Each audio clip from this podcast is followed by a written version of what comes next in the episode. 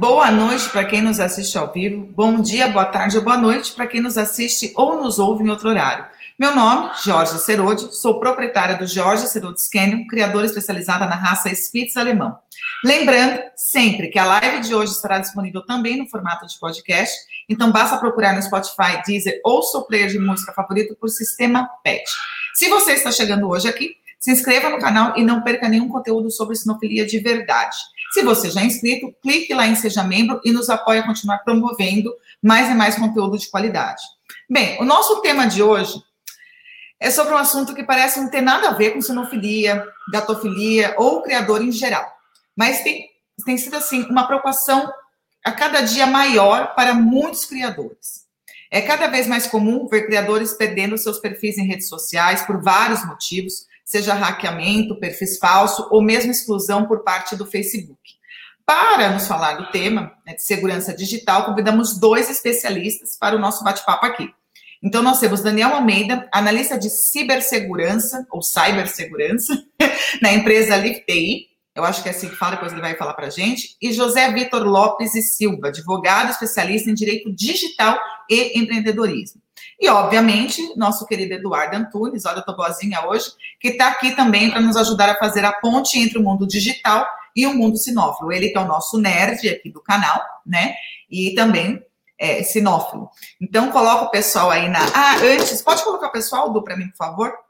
É, só para explicar para vocês, o José Vitor, ele está um pouquinho atrasado aí, ele teve um, um, né, um empecilho no meio do caminho aí, mas daqui a pouquinho ele está com a gente aqui, tá? Então, ele já está chegando. É, boa noite, Daniel e Dudu. Né? Boa noite a todos vocês aí. Eu vou fazer o de praxe, né? Então, vou passar a palavra para o Daniel para ele se apresentar, dar as boas-vindas aí para vocês que estão nos assistindo, e depois Eduardo. E assim a gente vai para o nosso bate-papo. Daniel, é contigo. Olá, boa noite, tudo bem? É um prazer estar aqui, muito obrigado pelo convite, Eduardo, Jorge também. É, eu sou profissional de TI há mais de 11 anos, trabalho na Livit atualmente, sou especializado na parte de segurança e informação desde 2014, comecei com alguns serviços de analista de TI, analista de segurança de informação, é, posteriormente consegui concluir algumas certificações como Ethical Hacker e venho trabalhando na parte de segurança de informação, especificamente na parte de tecnologia de LGPD, voltada para o ambiente tecnológico. Né? Então, nós, a Livit em si ela consegue abranger toda essa parte de tecnologia, sustentação digital, transformação digital e segurança da informação. Estou muito feliz hoje de estar aqui para a gente poder conversar um pouquinho, trocar um pouco de experiências a respeito do que vem ocorrendo nos últimos, nos últimos tempos aí, referente também a algumas questões de proteção de dados, principalmente as contas é, de redes sociais ou até mesmo contas particulares, e o que a gente puder somar aí para aumentar o conhecimento de cada um, estou muito satisfeito. Obrigado. É, o, o, José Vitor acabou de chegar, tá? É, eu já, José, já vou te botar na tela aqui para dar uma boa-vinda para todo mundo, tá? Já estou te vendo aqui. É, eu vou desligar um pouquinho as cracatuas lá da Geórgia, só um pouquinho. É, pessoal, boa noite. É, então, assim, só uma coisa que o Daniel já falou: a Lei Geral de Proteção de Dados, LGPD, que está entrando aí a partir do mês que vem de mais forte. É, então, só para fazer essa ponte aí para vocês. Essa live surgiu aí da necessidade que a gente está vendo aí de hackeamento forte aí nas últimas semanas aí do, do de vários perfis aí, de, de principalmente voltado à, sinofilia, né? E, e, alguns também da gatofilia. Então, aí está, vamos fazer, vamos chamar uns caras feras aí para falar a respeito de, de, de desse, desse tema. E para quem nunca tinha visto um hacker na vida, né? Então, assim, você já viu, já, já conheceram o Daniel, né? Então, já, já, já apresento para vocês um hacker também, né? E, então é isso. É um hacker bonzinho, é um hacker bonzinho. Bonzinho. Ele é bonzinho. do bem. Eu vou passar agora a palavra para o Zé Vitor aqui para a gente, para ele dar as boas-vindas para o pessoal aí. Olá pessoal, boa noite, tudo bem? Sou José, uh, advogo aqui na área de tecnologia, com direito digital, uh, uso tecnologia há muito tempo, usuário Linux desde 2005, programador Python aprendendo no YouTube, né, autodidata, uh, mas apaixonado pelo mundo da comunicação e, e do direito. uh, e da utilização da, das tecnologias. Então, curioso do direito, né? E, e, curioso como sou, gosto de ver como as coisas funcionam, enfim. A gente acaba aprendendo como o direito funciona, como o negócio dos clientes funciona e conhecendo um pouquinho de cada coisa mais aí, umas pitadas de tecnologia, fica fácil criar, né, é, promover soluções criativas, acessíveis e de fácil compreensão para as equipes, para os colaboradores, as empresas, dos clientes. Então, é, com esse conhecimento aqui que eu quero participar com vocês, mas também quero aprender. Então, é, não conheço o pessoal além do, do Edu que está por aqui, né, que é o nosso host, então é, vamos, vamos conhecer o pessoal aqui com a participação e colaborar com vocês nesse bate-papo. Gente, eu tô, me senti... eu tô me sentindo assim, é tudo nerd e eu tô aqui. E aí, faz como? Mas vamos, vamos aprender, né? É nerd no bom sentido, viu, pessoal? É no bom sentido. Mas assim, como a gente vem falando aí, né? O, o Eduardo falou, é, o, é, um, é um papo, é um assunto muito sério, porque muita gente está sendo prejudicada com isso. A gente está falando aqui no, né, dos criadores, no meio da sinofilia, mas a gente vê também muitos influencers, né? É, tem vários casos. E hoje o direito digital, é, eu falo que está muito em alta, porque assim, é algo novo, ao mesmo tempo é, ao mesmo tempo não é, essa é a realidade, né? E, mas o pessoal está cada vez mais e mais por viver essa vida tão digitalizada, digamos assim, necessitando de pessoas aí como o José Vitor. Mas a gente vai começar com as perguntas aqui. É, eu vou fazer umas perguntas mais direcionadas, né? Antes da aí boa noite, pessoal está entrando aqui. Red Anthony, boa noite. Oeste da Serra, Verde Imperial Cardoso, boa noite. Danilo da Flon, novo membro nosso aí, Eduardo. Seja bem-vindo à família Sistema PET. É, boa noite, Darlene, Saulo, sempre aqui com a gente. Um beijo, querido. Caroline Pilon também. O pessoal está entrando aqui. É, e o pessoal está bem interessado em saber né, como que a gente pode, assim, a gente pode se proteger. A gente está falando aqui de canis, mas assim, sinceramente, nós mesmos, né, pessoas é, é, é normais, comuns, que não tem um negócio na internet ou divulga seu trabalho na internet, mas que vive aí uma vida digital, ainda mais nessa pandemia. Então, vou começar com o Daniel, né? É, aqui eu ia, eu ia perguntar para você falar um pouquinho sobre o que vocês fazem, mas você deu uma explicação aí na, na no seu, né, na sua introdução aí, então vou passar para a próxima, porque eu acho que isso é bem interessante saber. É, quais os sistemas, é, redes ou dispositivos que são mais fáceis de serem violados? Você, como nosso hacker do bem. Só tem que. Pode falar. Pode falar, pode falar. É, então, hoje, na verdade, tudo que está conectado à rede ele é vulnerável, né? O que, que eu penso que acaba trazendo mais, digamos assim, prejuízos para o titular. Eu gosto de usar muito a questão de titular, justamente por, por estar acostumado com as questões de LGPD e por que se refere a todos, né?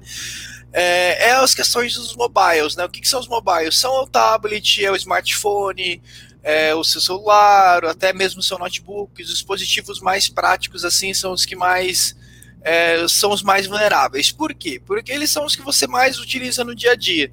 Então hoje a gente tem a tecnologia na palma da nossa mão.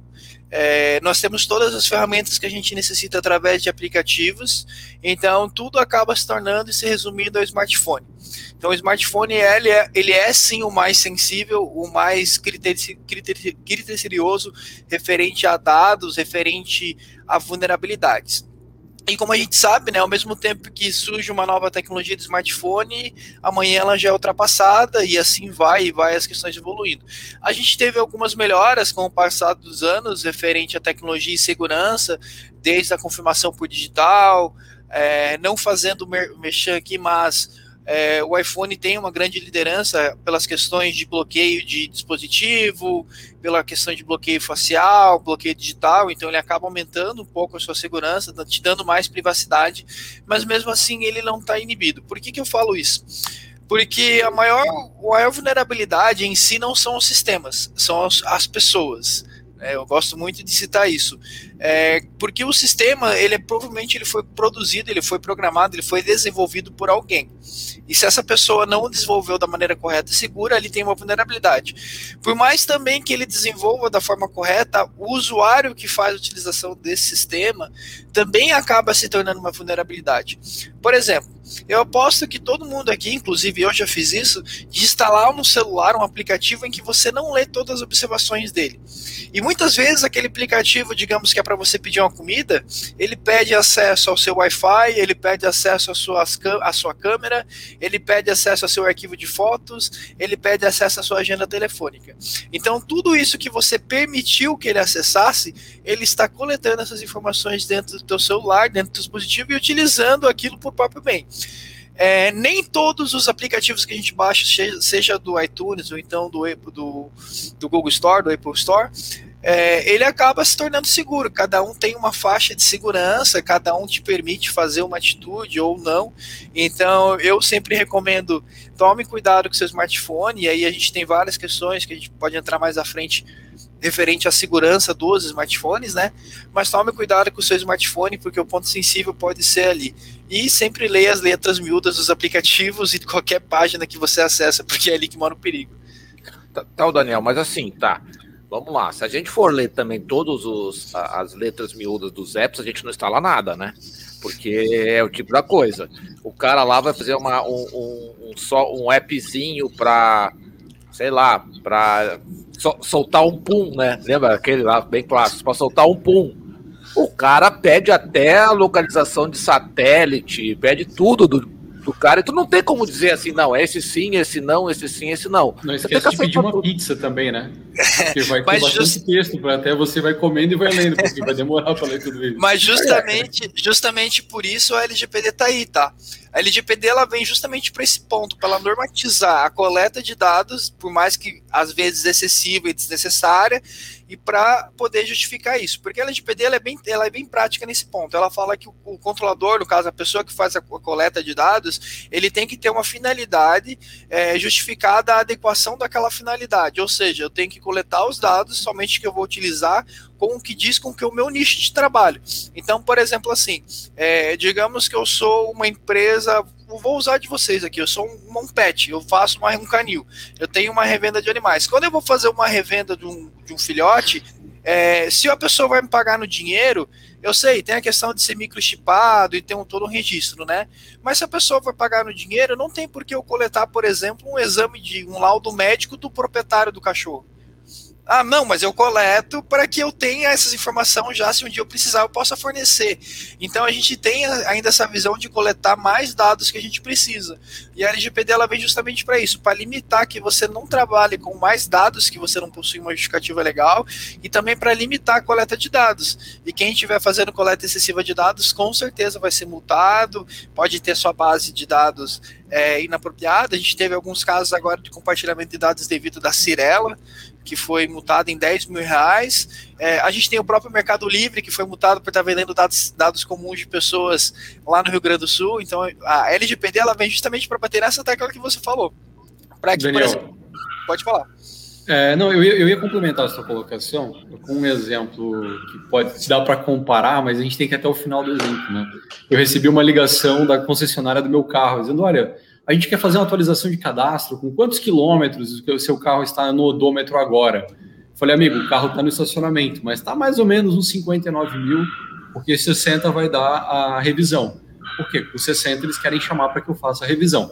Se você trouxer isso para o animalzinho, né, o cachorro não tem o odômetro, mas ele tem a idade dele, você tem é, o, o gato, o papagaio, não importa o animal. É, com frequência você vai ao, ao, pet, você vai ao veterinário. Então ele quer saber que estado que está, se está com boa saúde. Então o contato que você fez para uma consulta, o registro das, das, informações, telefone, endereço, animal, raça, espécie, ficam registrados para daqui a pouco ligar de novo e dizer, pô, o que está precisando? Né, tem aqui uma coleira, uma ração nova, um lançamento. Então a LGPD não vem para bloquear, mas para botar regra, dizendo, olha, Quer promover o teu negócio? Pode. Quer anotar os dados de contato? Pode. Mas o quanto que você vai anotar? O que, que é razoável, né?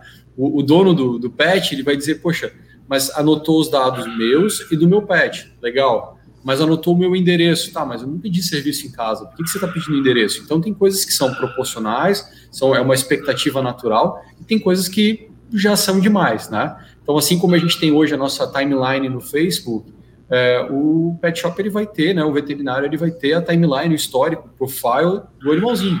Olha, nasceu nesse dia tal, tomou tal vacina, fez tal consulta, fez tal coisa.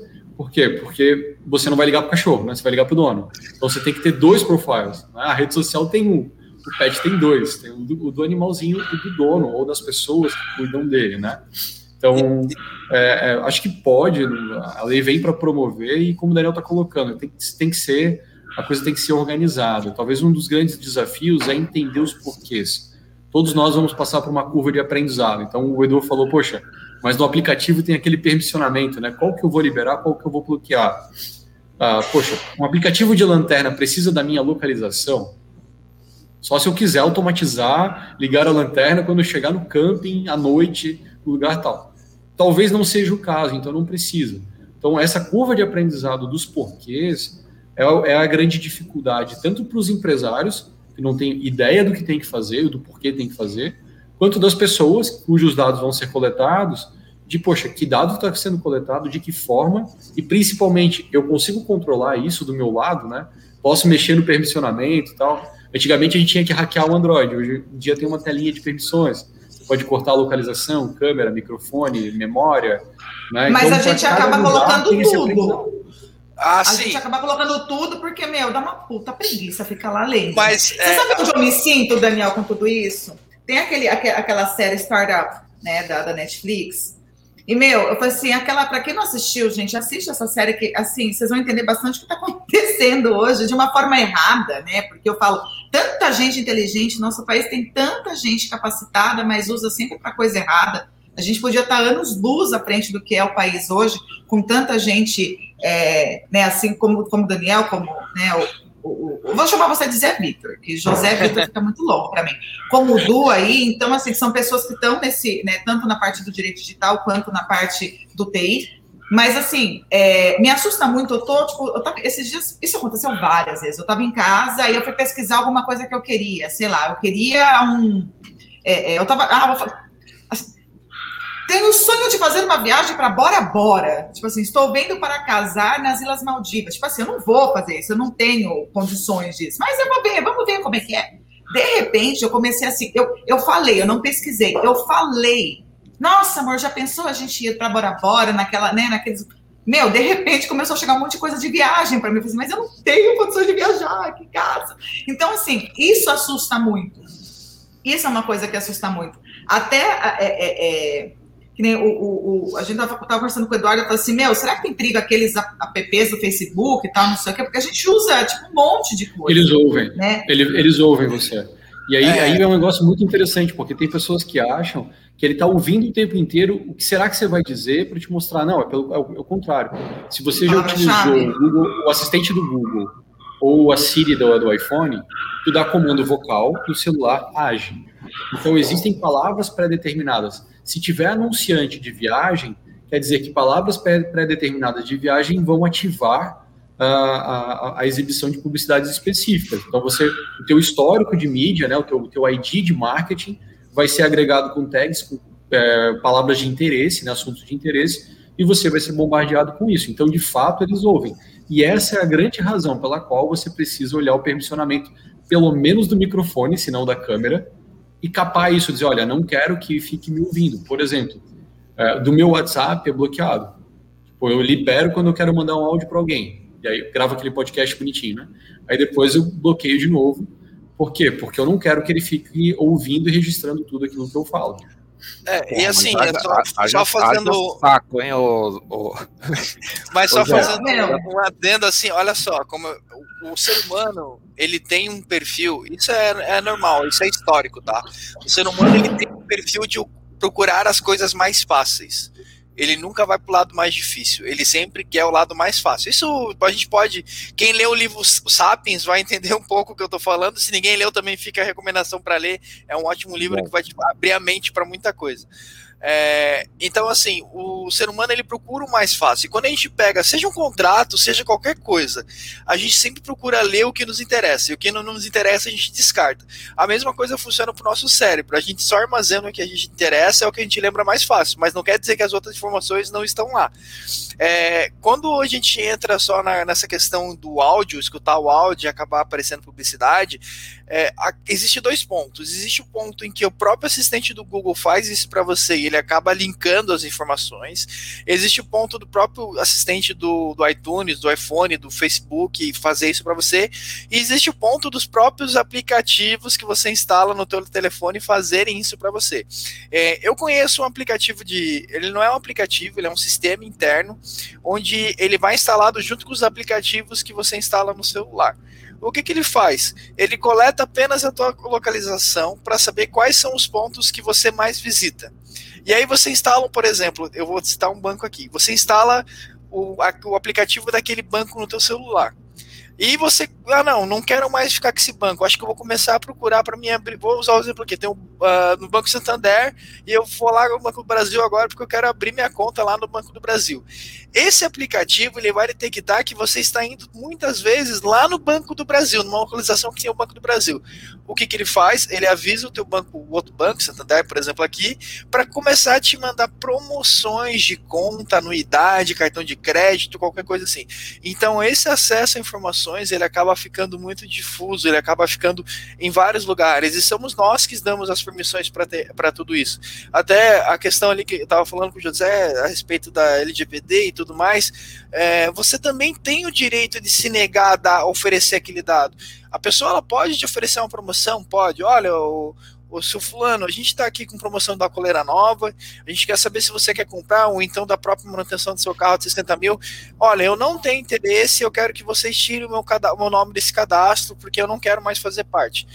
Você tem esse direito e eles não podem mais te ligar, eles não podem mais te oferecer fazer isso, porque você... Se a ligação não cair nesse momento, quando você é, recusa, né? É, muita coisa é questão de operadoras, né? Verdade. E, e, as operadoras também não têm muito controle, não tem, por mais que a gente tenha um PROCON, as operadoras sempre acabam arranjando um jeito, né? Para manter aquele gente naquele serviço. Então a gente ah, tem todo esse ponto de segurança que pode abranger. E a questão da câmera é muito complicado. Eu, por exemplo, eu tenho a minha câmera aqui no notebook e até a do celular eu já desativei, não, não tanto que eu não uso celular, a câmera do celular para nada. É, eu tenho aqui no meu notebook, eu tenho uma fita na frente da câmera e eu só tiro a fita quando eu vou fazer live, quando eu vou dar alguma palestra, algum curso. Justamente porque eu sei que eu. Se você procurar no YouTube, vai lá no, no, no canal do Boot Santos, ele te ensina como hackear a câmera sem ficar com a luzinha acesa. Então essas é, informações. Isso também, isso, isso, isso eu também tenho. Então, pessoal, uma dica assim ó, de, de, casa, se você, dependendo do que vocês estão fazendo em casa, olha para onde a câmera do celular está, principalmente. E aí você vira a câmera. É, tá apontando, tá? É, para você não aparecer em alguns sites assim que de repente você não queira aparecer. É, Gente, mas é que saco fácil. isso. Não, mas é, é isso é muito fácil. Mas assim, ô Jorge, tu não tem noção de como é fácil hackear a câmerazinha do, do, do, do computador. Do computador. É muito fácil. O, um estudante de primeiro semestre é capaz de fazer isso, sabe? Então, assim, é, é muito fácil fazer. Então, assim, só deixa eu voltar agora, pegar, pegar o ponto ali de, de vocês. Vou sair um pouquinho da LGPD e vou entrar na questão de redes sociais. É, aqueles, aqueles filtros é, que, que, que, hoje está tudo em voga, né? O cara tá na rede social, lá no Instagram e tal, causar filtros e tal, ou aqueles appzinhos de. de... de do Face App. Você fica é, mais velho, você fica. É, esses appzinhos de Facebook, eles são perigosos? Dá para hackear por ali? Como é que é? Sim, eles são perigosos porque você dá permissão para que ele acesse a sua conta, para que ele veja seus contatos, para que ele veja suas informações, para que ele acesse o seu perfil e veja lá o código. E o, o código fonte, o código de programação, a gente chama até o, o, o, algoritmo né, que faz todas as questões do Facebook, seja de login, seja de permissionamento, ele não acaba identificando ali como um ataque, porque você deu a permissão para que ele fizesse aquilo. Então, lógico, existem alguns apps, alguns jogos ali do Facebook, Instagram que acabam sendo confiáveis, sim, existe, não vou dizer que todos são. É, mas também existe muita gente aí no mercado que está tentando é, acabar hackeando as contas, né? E isso acaba invadindo. Normalmente, até a gente estava comentando antes aqui, é, isso acontece quando você tenta acessar aqueles perfis para é, justamente Facebook, lá, Facebook. É, quando você tenta comprar é, é colaboradores, não, quando você tenta comprar é, seguidores, seguidores. pro teu canal, né? Pro teu canal no Instagram, do YouTube ou qualquer coisa assim. Então isso acaba. Porque no mínimo você vai colocar o teu ID lá da tua conta, você vai colocar o teu nome de usuário e para ele ele basta só aquilo, porque a senha normalmente ele está atrelado a algum dado pessoal seu, então é tudo uma questão de investigação isso eu considero até, eu falei para o Eduardo que eu não considero isso nenhum hacker. Eu considero isso um tipo de fraude. Porque são informações que você está dando e são informações que estão publicadas em algum lugar na internet. Todo mundo já inseriu o seu CPF em algum lugar para ter um desconto, o seu e-mail em algum lugar para um desconto. Então, Cara, normalmente. Isso é, isso é, muito trivial mesmo, né? Tem, tem um vídeo na, na internet, acho que é um vídeo americano. Parou na rua uma moça falando: Poxa, tudo bem, sua senha segura? Ah, é. é como é que você é sua senha? É, é o nome do meu cachorrinho e, a, e o dia do meu aniversário. Ah, tá, poxa, que legal. Como é que é o nome do seu pet? É, sei lá, Toby. Aí, o, o ano que você nasceu? Ah, nasci em 83. E o dia e o mês? Ela vai lá e fala, pronto, tem a senha da moça. Na entrevista. Sabe? É isso. Aí, a agora, gente... imagina a quantidade de dados que vazam hoje em dia, né? A gente vê esses milhões. Uh, automatizar a tentativa das senhas que vazaram, tanto no perfil óbvio, de onde vazou, quanto nos teus outros perfis, porque as pessoas repetem senhas. Então é muito comum você perder a senha é, seja por engenharia social, que o Daniel falou, né, pegar os seus dados públicos, montar e fazer tentativas e erros, é, mas, o, mas também pela sua senha vazada de um lado que você acabou usando em vários lugares, e aí você perde o e-mail, perde tudo, né? E aí eu ah, volto naquele ponto tem... de vulnerabilidade ser o humano, não o sistema. Diga, Jorge. É. Agora, que tão, que tão importante é, é a escolha dessa senha. Porque, assim, às vezes, eu lembro que eu estava na casa de uns amigos e eu pedi a senha para os meus filhos, a senha da internet, porque eles estavam enchendo o saco, assim, ah, vai jogar joguinho, né? E, só que assim, usa joguinho pelo Wi-Fi, porque, né, se não gasta todos os dados do celular. Ela falou assim, peraí que eu já pego a senha. Mas era uma senha tão cabulosa, eu falei assim, meu, tipo, e se você perder esse papel? Como é que você faz? Mas tipo, você, você então, pode fazer uma senha criativa, você pode fazer uma senha criativa e segura. Por exemplo, vou dar um exemplo que a gente já não usa mais aqui, mas é engraçado. Uh, não nessa versão, mas beleza. Ó, ali, ó, LepADV é o nosso site, tá? Aí você vinha aqui, poxa, qual que é o acesso do Wi-Fi convidado?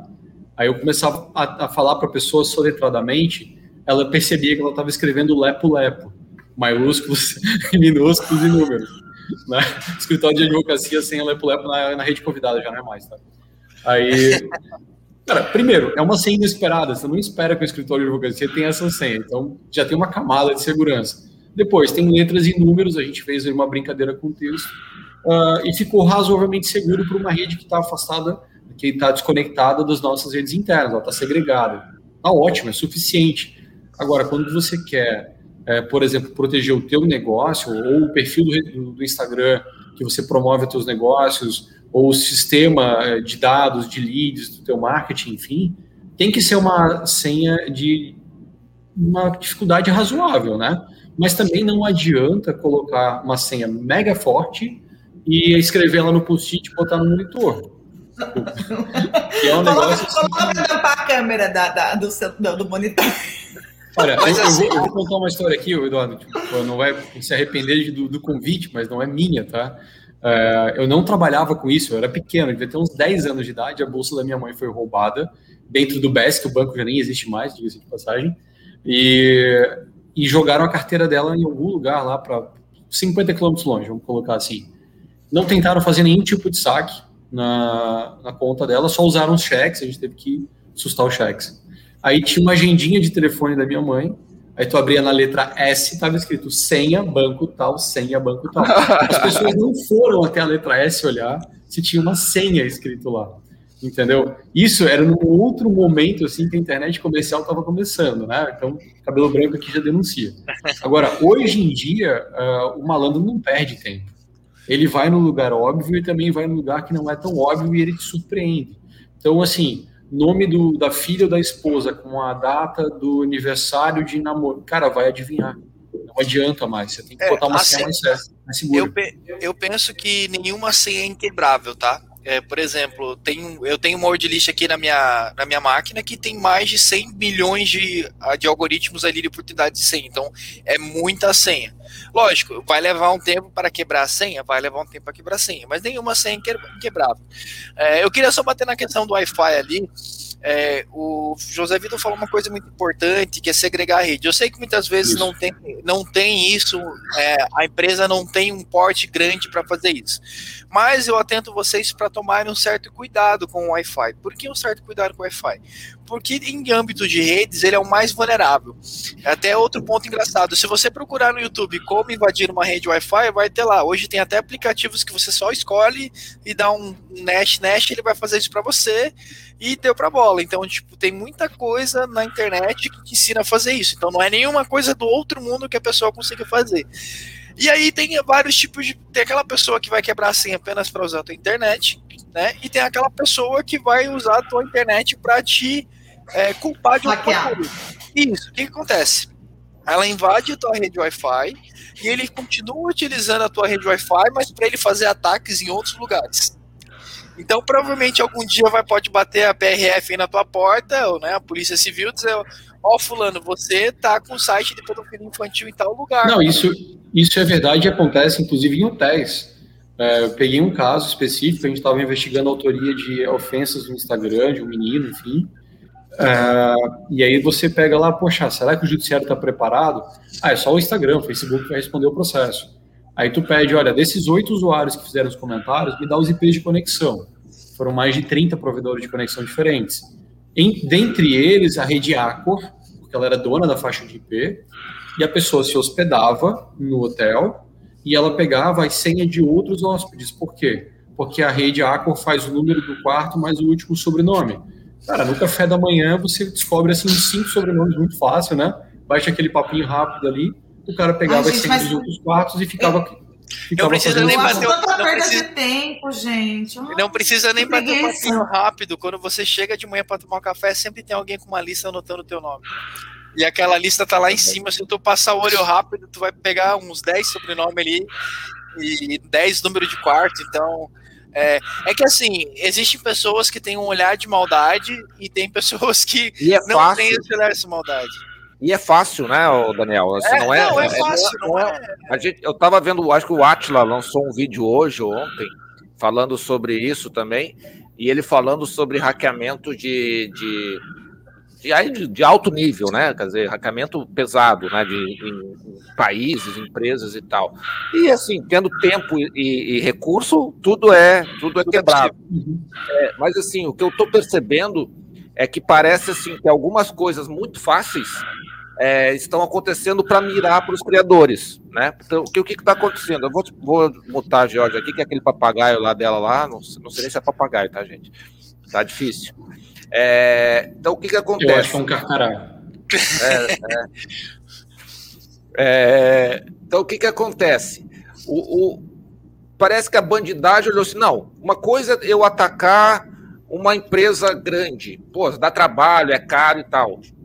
Outra coisa é atacar os canis. Porque, querendo ou não, para o leigo, ele olha lá, um cachorrinho, 8 mil, 5 mil, um filhote, né?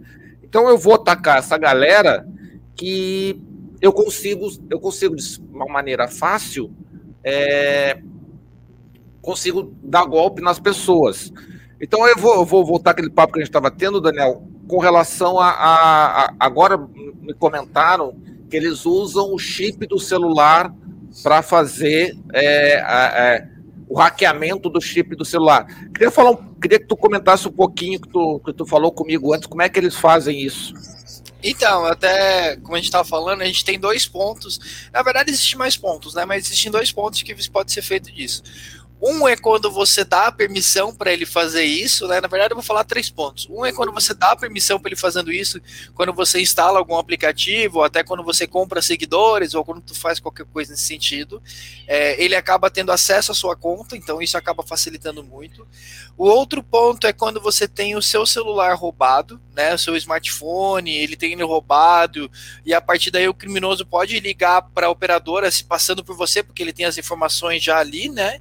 é, da vítima do roubo, digamos assim, e logo após os seus dados solicita ativação do chip dele ou de um chip novo com o mesmo número. E aí não tem autenticação do fator que aguenta. E existe outro ponto que é o mais sofisticado, né, que é aquilo que a gente falou, que é a respeito dos próprios funcionários do, das, das operadoras, né, que acabam realizando esse tipo de golpe É, porque a operadora ela não tem nenhum controle a respeito disso, né, de, dessa tecnologia de chips, ela, ela só fornece o chip, vende o chip, então a cada dia ela está vendendo mais chip, e as operadoras também não têm nenhum interesse em implementar nenhum tipo de proteção ativa para esse tipo de crime, digamos assim, é, também não mede nenhum tipo de esforço para manter algo seguro, para ter esses dados seguros dos colaboradores. Com certeza vocês já receberam a ligação de alguma operadora oferecendo telefone, oferecendo é, pacotes, então os seus dados estão lá e eles não se importam muito com o armazenamento disso.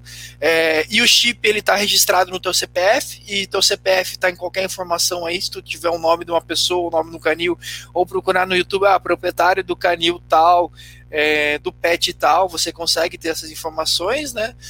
E isso tu, acaba tendo tudo um compartilhamento por terceiros, acaba tendo um invólucro muito grande, né?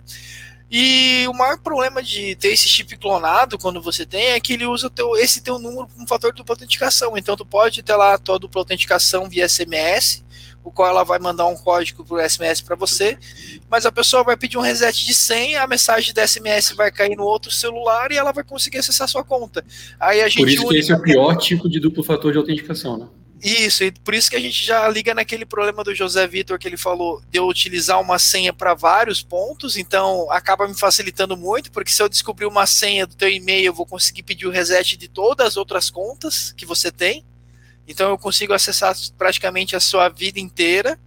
É, eu recomendo sempre você não usar o SMS, você usar tipo um leitor, QRS.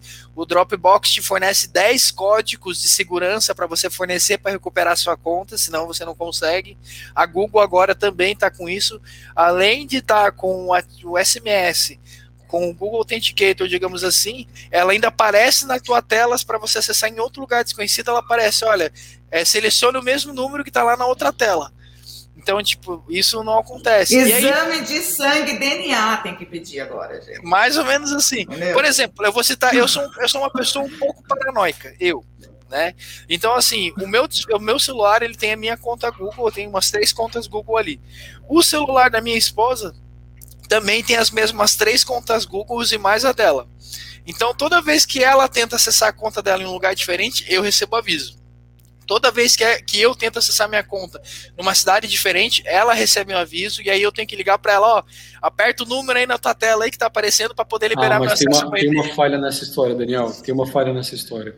Que às vezes você está usando o negócio da Google, você está em dois browsers do mesmo celular. Eu tenho o DuckDuckGo e o, e o da Google, enfim, né, o Chrome.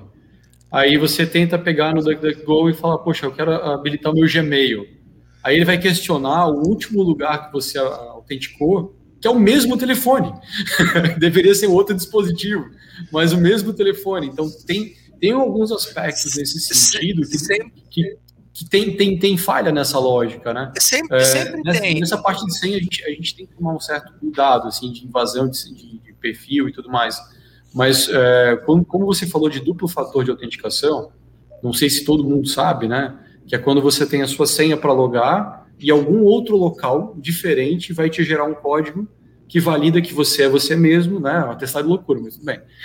e, vai avançar e, e vai te permitir acionar. A Google tem um aplicativo chamado Google Authenticator, que você coloca esse gerador de código, que é aquele antigo token de banco, lembra que a gente ganhava do banco, Itaú tinha, Santander. Só os ricos, então, é Vitor, só os ricos conheciam isso. O, o, só os ricos. É só advogado, é só advogado. É, só advogado, assim. Só advogado. É, é só advogado financeiro de empresa, né, que usava isso. É, mas, enfim, ganhava, mas era um, é, era um aplicativozinho que gerava. Ficava mudando. Isso, ficava mudando. O Google lançou um aplicativo para celular, e aí você faz o que o Daniel está falando, só que no aplicativo do celular. É um só, e vai gerando todas as contas. Aí você vai pensar, tá, mas ok, Agora temos como ponto frágil o celular, e se roubar o celular com esse aplicativo. Então, se você for parar para pensar, talvez assim, tu pode construir senhas muito fortes, né? E aí você joga num lugar só, e esse lugar só é a única senha que você tem que lembrar. Então, existem é, chaveiros, gestores de senhas virtuais, como OnePassword, LastPassword e por aí afora, ou KeepPass, que é open source, por exemplo, que eu gosto bastante, que você pode implantar tanto no teu negócio como no teu uso pessoal. Eu uso pessoalmente o LastPass aqui, o KeePass no escritório, uh, e você coloca todas as senhas ali, gera senhas é, muito grandes, muito seguras, porrada mesmo, Mas e você não precisa ficar, e você não precisa ficar se lembrando, né?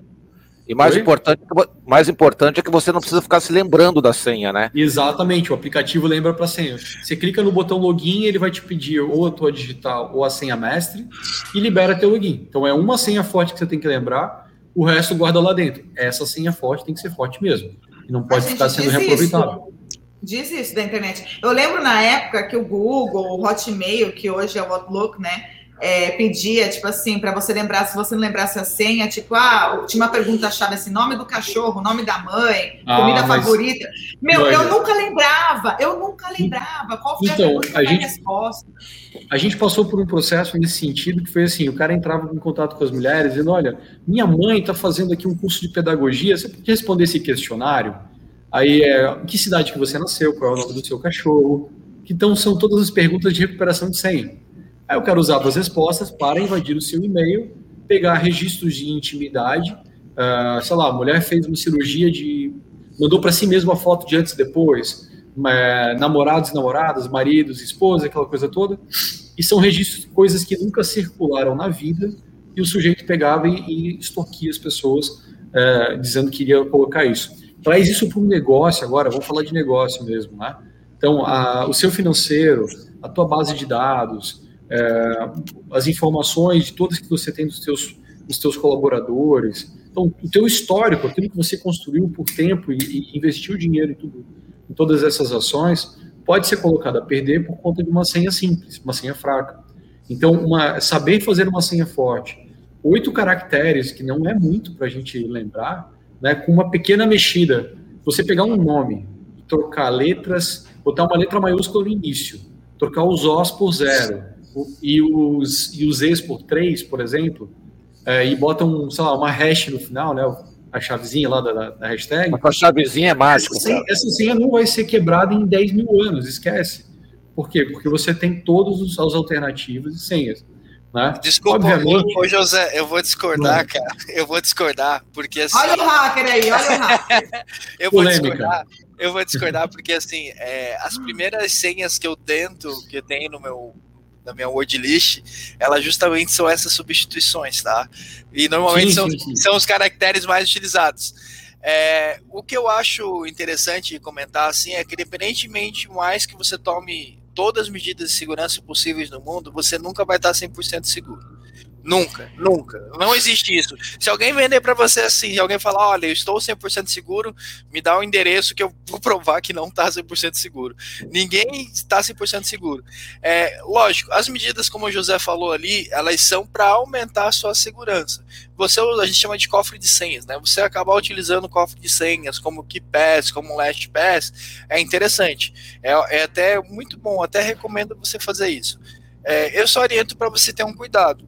Do mesma forma que funciona para sistemas operacionais, aí, Windows 7, que são mais antigos, que não tem mais atualização de segurança, o mesmo funciona para esses dispositivos. Não adianta você baixar uma versão lá do KeePass de 2020 e chegar lá em 2025 você ainda está utilizando a mesma versão de 2020, porque a gente está ali correndo atrás tentando buscar vulnerabilidades nesses aplicativos justamente para que eles sejam corrigidos. Então, sempre vai ter uma vulnerabilidade. Mesma coisa, o, o LastPass ou o KeePass serve para ambos. O LastPass, ah, em 2019, tinha um bug com, com, com as extensões navegadores que ele acabava expondo a senha. Ok, eles corrigiram atualizou, ok, você não tem mais essa vulnerabilidade. Agora, não atualizou teu navegador, não atualizou teu sistema, não atualizou o LastPass, acontece uma coisa. Mesma coisa para o KeePass. O KeePass tem alguma vulnerabilidade nas versões mais antigas. Então, se você instalar a versão mais antiga, vai ter uma vulnerabilidade que vai poder ser explorada. Então, assim... É, aí, esse, esse poder, Daniel, é muito interessante. japonês, porque... chinês... É, ele vai, ele vai da, do, do grau de interesse. Por exemplo, eu uso Linux há muito tempo, desde 2005. Adoro o sistema operacional. É, tem muito vírus para Linux? Tem bastante. Não quanto tem para Windows, mas tem. É, eu vou ser atacado, eu vou, ser, é, vou ter alguma vulnerabilidade na minha máquina, a chance disso acontecer é ridiculamente baixa. Porque qual é o interesse que alguém vai ter nesse equipamento? Né? Em casa, no escritório é diferente, por conta das empresas que a gente atende. Então depende muito de quem você é e o que você tem. Existem aqueles ataques genéricos, né, que fica tentando, batendo para ver onde é que passa, onde é que tem um buraco para entrar, para olhar, olhar, né? É, e também tem aqueles ataques. É, então, Então, digamos o seguinte, trazendo para modelos de negócio, vocês falaram um exemplo bem interessante de filhotes. Cara, um filhote custa 8, 10, 20 mil reais. Espera aí. Se esse filhote custa 8, 10, 20 mil reais, tem câmeras IPs dentro do local lá do, do da, de criação dos, dos, dos animaizinhos. Meu, eu posso olhar a câmera, ver que não tem ninguém lá dentro, entrar e pegar um. Cara, 8 mil reais de prejuízo. Então, é, a, a, o Wi-Fi do lugar, porque normalmente essas câmeras são Wi-Fi, né? Ninguém bota cabo nessa. E tem, tem porta de cabo, mas ninguém usa. E aí, é, poxa, não, peraí. Então, neste negócio há um interesse, por isso que faz sentido botar uma senha mais forte, você faz, faz todo esse sentido. É, se você vai fazer uma, um registro na pizzaria para pedir uma pizza, tu não vai salvar o teu cartão de crédito, bota um e-mail temporário e uma senha qualquer e um abraço. Agora, tá, mas... maior o valor daquilo que você protege, mais a camada de segurança, mais esforço você tem para proteger, porque aquele que vai te atacar vai fazer bastante esforço. Tá, mas vamos lá. Eu fui hackeada. E agora? Tanto na questão de segurança é, cibernética, né? É, aí com o Daniel, quanto na questão jurídica. Porque, Jurídico. ao meu entendimento, é o seguinte: o que, o que, que eu acho? Eu venho falando com vários criadores. Realmente, assim, a, a preocupação está muito grande, porque é, são trabalhos de anos, né? Não é fácil você fazer uma é, tipo foto de cachorro, publicação, e divulgar o trabalho, e vídeo. É um trabalho árduo, não é só na criação. O criador ele, ele, ele não só cria. O criador ele tem que ser contador, ele tem que ser advogado, ele tem que ser fotógrafo, ele tem que ser cozinheiro. Tem... Então assim, ele tem que fazer tudo, né? Ele tem que ser marqueteiro. Aí eu fui, tipo, ao meu ponto de vista, a partir do momento que invade um, tipo, um Instagram, um Facebook ou meu próprio celular, é, é crime, no meu ponto de vista, tá? É, porque está invadindo uma, um, assim, né, a minha página privada, por mais que ela seja.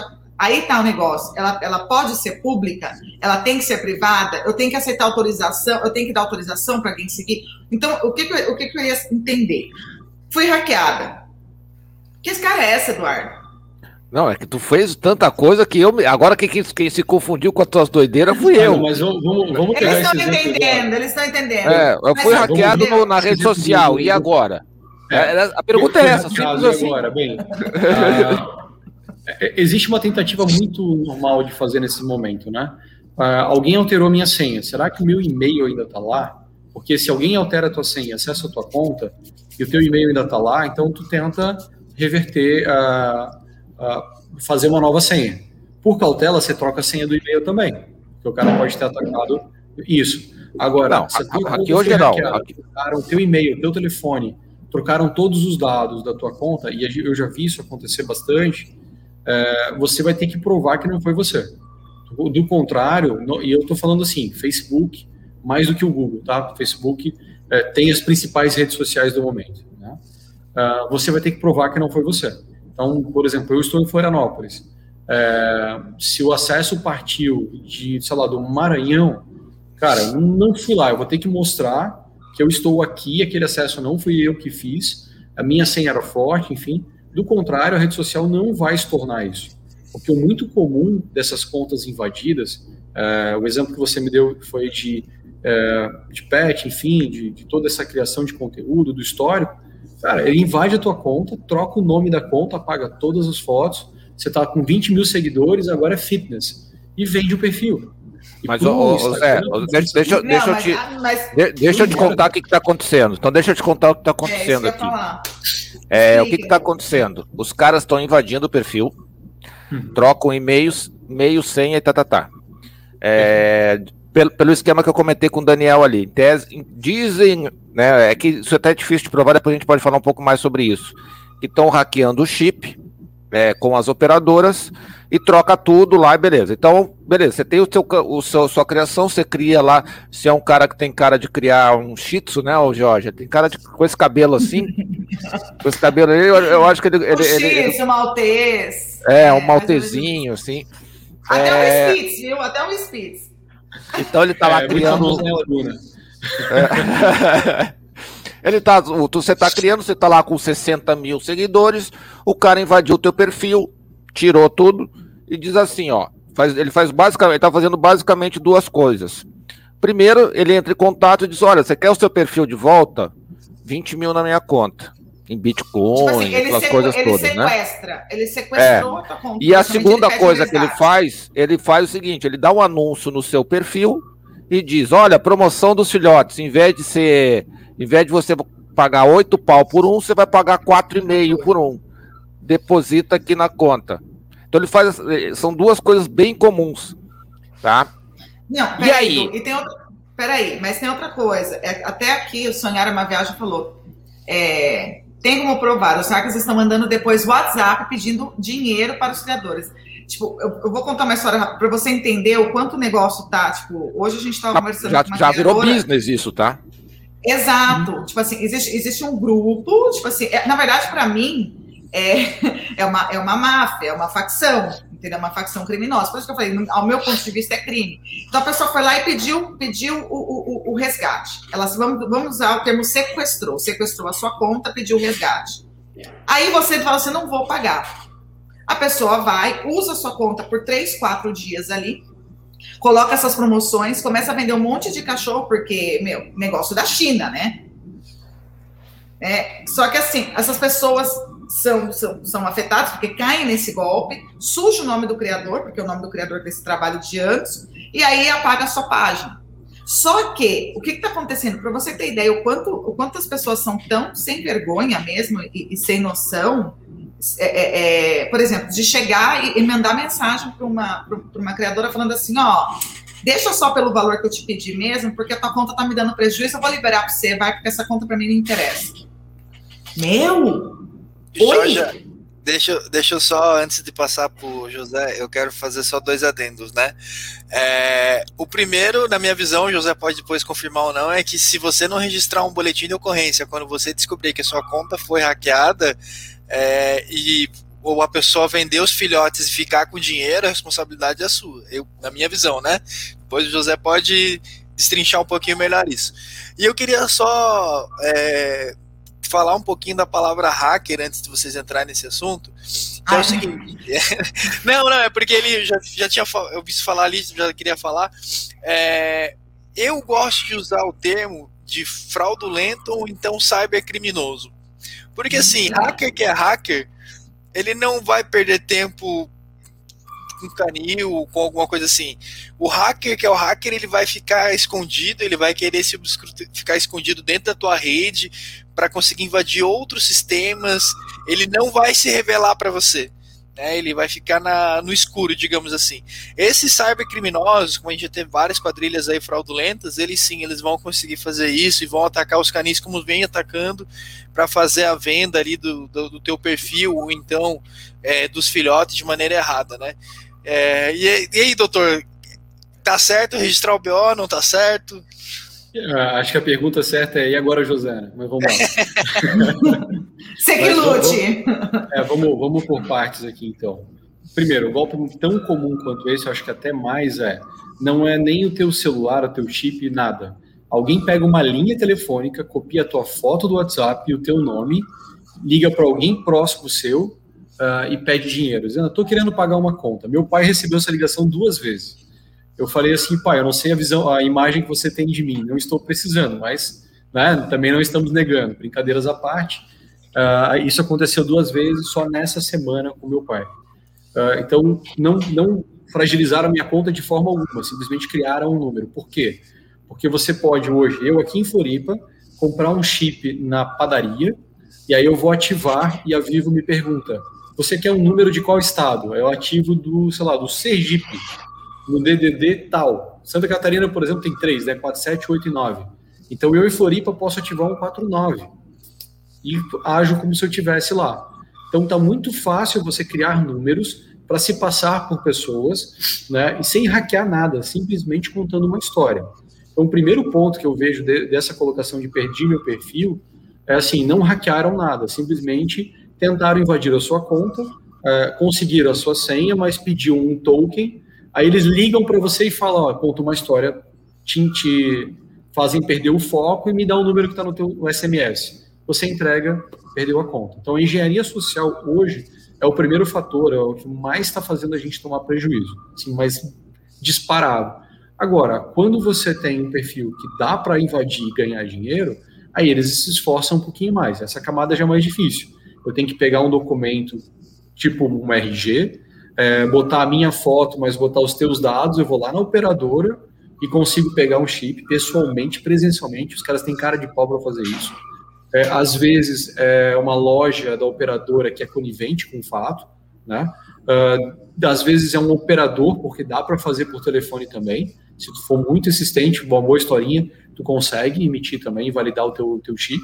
E aí você toma conta da linha telefônica. A partir disso, vai validando e vai roubando as, a, as contas. Então, reverter esse prejuízo é complicado. Né? Então, uh, dependendo do tipo, de como as coisas acontecem, é, dá para você fazer o quê? Bem, estão tentando me extorquir, eu não quero perder a minha conta. E eu estou falando do Instagram. Tem um formulário do Instagram para isso, que você denuncia, fala, olha, recebi essa mensagem pelo meu mesmo perfil, ou desce dessa forma. O Instagram avalia isso e te responde. É, em quanto tempo ele responde? Ninguém sabe esse prazo. Pode ser hoje, pode ser no ano que vem. Eles não têm compromisso com prazo. Mas eles possuem todas as informações de comportamento, tanto é que são muito feras em marketing, para determinar se, você, é você ou se é alguém que invadiu outra conta. Isso fica muito claro. Né? Às vezes é difícil, porque a pessoa que invadiu a conta pode estar no teu prédio, tipo, conectado às vezes com o mesmo provedor na mesma área. Aí vai ficar bem complicado de mostrar. Aí é muito azar, né? Puta que pariu, né? É, é, o empresarial vai mais por esse lado, né? Porque você faz, você de fato se passa pela pessoa. Então, mas José, é, for... só para te, só para te dar um feedback assim, ó, o pessoal que tem feito o formulário tem conseguido recuperar, tá? É, mas assim, três dias, às vezes até no dia. Isso. Mas eu acho que eles já, eu acho que eles já se ligaram que tem gente agindo, pelo menos nesse segmento, saca? Só que eles demoram a se ligar. Por exemplo, é, extorsão masculina. Vou dar um parênteses bem rápido aqui, tá? Perfil de mulher no Facebook adiciona homem solteiro ou afim. Aí esse chat vira vídeo, o cara, no momento de satisfação pessoal, se deixa filmar.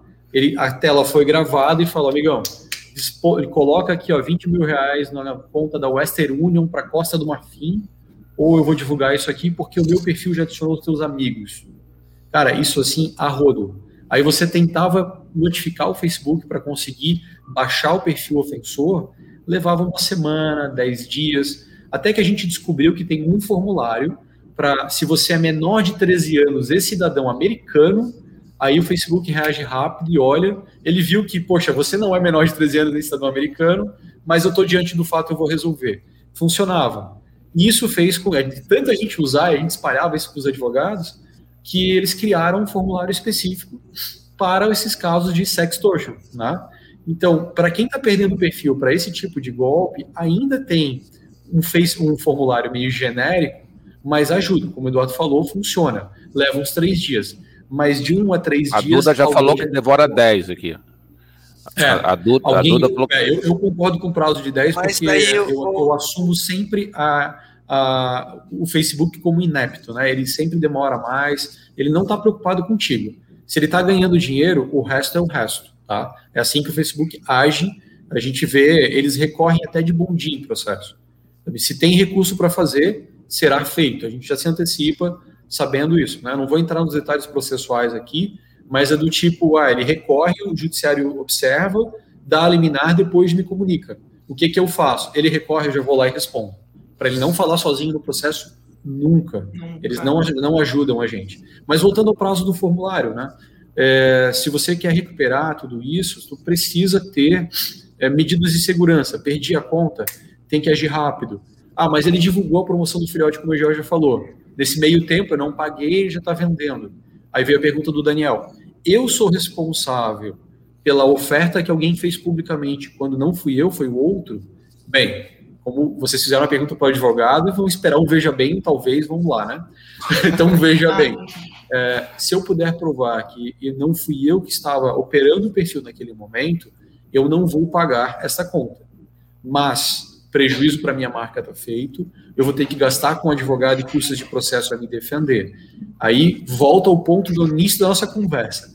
É muito mais barato uma senha forte, uma conta do LastPad de um dólar por mês, para gerenciar bem essa senha e não deixar vazar ou tomar o prejuízo, do que dizer, poxa, não vou fazer nada e depois eu pago para ver. Então, só os honorários do advogado para te defender ou para agir, é, do especialista para fazer um parecer técnico, já é mais caro do que aquele 20 mil reais que estão te cobrando. E aí a minha resposta, enquanto você estava perguntando, é paga de uma vez esse negócio. Por quê? Porque vai sair caro. Um bom profissional para trabalhar vai sair caro. Um mau profissional talvez atinja o resultado, mas vai levar alguns anos, entendeu? Mas, mas, o teu negócio eu, não pode esperar tanto tempo. Mas, o Daniel queria assim, falar, Jorge. Manda, Daniel. Daniel, não, não, Daniel tá já respondeu, já. Já respondeu. Ah, tá. Mas, não, é, é, que assim, é, é, que assim, no ponto é, de vista técnico, é, eu até comentei com o Eduardo, né? Eu penso que compensa muito mais é, eu denunciar a conta e criar uma nova, né? E se eu não tiver as medidas de segurança, como a gente já comentou aqui, de uma senha forte, fator de dupla ou tripla autenticação, mais tudo isso, é, eu recomendaria. Só que tem a questão de perfis aí com 60 mil seguidores que acaba ficando complicado a gente fazer tudo isso, né? Mas, eu... é, correntemente, a gente, a gente vê aí famosos, os próprios famosos, criando outros perfis justamente pelo fato deles ter sido hackeados. Então isso acontece com todo mundo, gente. Dois pontos aqui, Eduardo, rapidinho. É, a gente atendeu um caso específico que aí eu quero divulgar para vocês, porque muita gente que está aqui deve ter conta no Mercado Livre, deve vender lá. E quem, né, quem vai nos assistir, se você tem uma conta no Mercado Livre e você vende no Mercado Livre, possivelmente você tem um empréstimo pré-aprovado no Mercado Pago. não estou fazendo propaganda, que parece texto de propaganda, mas não. É, o cliente específico ele teve a conta de Instagram invadida, aí eles perceberam também que tinha conta no Mercado Livre, invadiram a conta do Mercado Livre, invadiram a conta do Mercado Pago, tomaram um empréstimo de quase 200 mil reais e sacaram esse dinheiro. Então o cara perdeu a loja, perdeu o perfil e tomou um prejuízo de quase 180 mil. Deu para reverter? Deu para reverter, menos o Instagram. O Instagram se recusou, e aí, como o perfil tava, tinha acabado de passar de 10 mil seguidores, eles preferiram começar de novo, porque fazia sentido. Tivesse 60, 100 mil, aí faria um processo específico. Então, é, nesse caso específico, cara, é assim, é o custo-benefício. O que, que vale mais? gastar um pouquinho agora, investir na realidade em segurança, em conhecimento e defender a minha conta, ou deixar vazar e deixar isso estourar. Então, é, é tomar cuidado com isso. Você ia comentar, Eduardo? O que vale, o, o que vale mais é a gente se sentir seguro. Isso é o que vale mais. É. Mas, Poderíamos o, viver o, numa sociedade que não, invade, não invadisse as nossas ah. Ah, eu gosto, utopia. É, o eu mundo não funciona assim. Eu sou, eu, eu sou romântica. Eu acredito. Não, mentira. Eu, gente, eu tô decepcionada. Eu tô decepcionada. Você tá mudo, Du. Eu tô decepcionada, gente. Porque assim, ai, não quero mais, nem joguinho mais eu quero no celular. Mas a, a, a, tá sendo tópica, não romântica. Ah, só, só, Eduardo, me veio, me veio a cabeça uma coisa. Eu sou romântica, sim. É, o Daniel falou de denunciar a conta para baixar se você estiver tomando prejuízo grande. É, se alguém divulga uma chave. Isso aqui vale para qualquer golpe, tá? Então, digamos o seguinte: estão aplicando um golpe e tem uma chave Pix na parada seja aquele lá do WhatsApp que eu falei, né, que estão se passando por mim, seja essa conta invadida, não importa, tem uma chave Pix. Você abre o aplicativo do teu banco e faz um Pix de um centavo. Tá para cá, para baixo. É, tá bom. Eu, eu, eu vou deixar vocês fazerem as emissões, porque para mim tá diferente. Vamos lá. Aí você, você tem uma chave Pix na parada. Então, o que, que você faz? Pega esse Pix, faz uma transferência de um centavo quando você fizer a transferência de um centavo, você vai saber qual é o banco e quem é o titular da conta. O nome, pelo menos. Entre em contato com o banco e denuncia que esta conta está sendo utilizada para fraude. Tem uma regra do Banco Central que diz que o banco, quando ciente disso, ele falhou no antifraude dele. A conta já tem que ser travada na hora. Então você fez a comunicação, a conta é travada, o dinheiro não sai mais, e aí vai depender do banco, ele pode ou não ressarcir as pessoas que tomaram prejuízo. Nesses golpes de WhatsApp que se pede, né, se você se passa por uma pessoa para pedir dinheiro para pai, para mãe e para amigo, a gente tem feito isso, os bancos têm travado a conta, uh, impedindo assim que as pessoas coloquem o dinheiro lá e tomem o prejuízo. Então, para o caso da Georgia, e o que o Daniel comentou também, já estão vendendo ali uh, os filhotes, cara, liga para o banco e denuncia a conta pode ser que ele faça um outro Pix, mas ele vai demorar a perceber que não está entrando dinheiro. Como você mesmo colocou, quando não dá lucro, eles devolvem. Então, aí está em bom, uma boa forma. Na parte do sextortion, o que a gente faz é que é uma coisa bem criativa, né? Eu fui sábado para o centro da cidade e tirei uma foto dos correios fechados. Então, toda vez que um cliente nosso ele é extorquido, de, poxa, bota X mil reais nessa conta, senão Nossa, mas você tem bastante mundo. cliente sem vergonha, hein, Zé? Pelo amor tem. de Deus, hein? Toda vez que um cliente tem, nosso... Tem. Toda vez que isso acontece... O cara não é fraco não, Jorge, tem bastante cliente.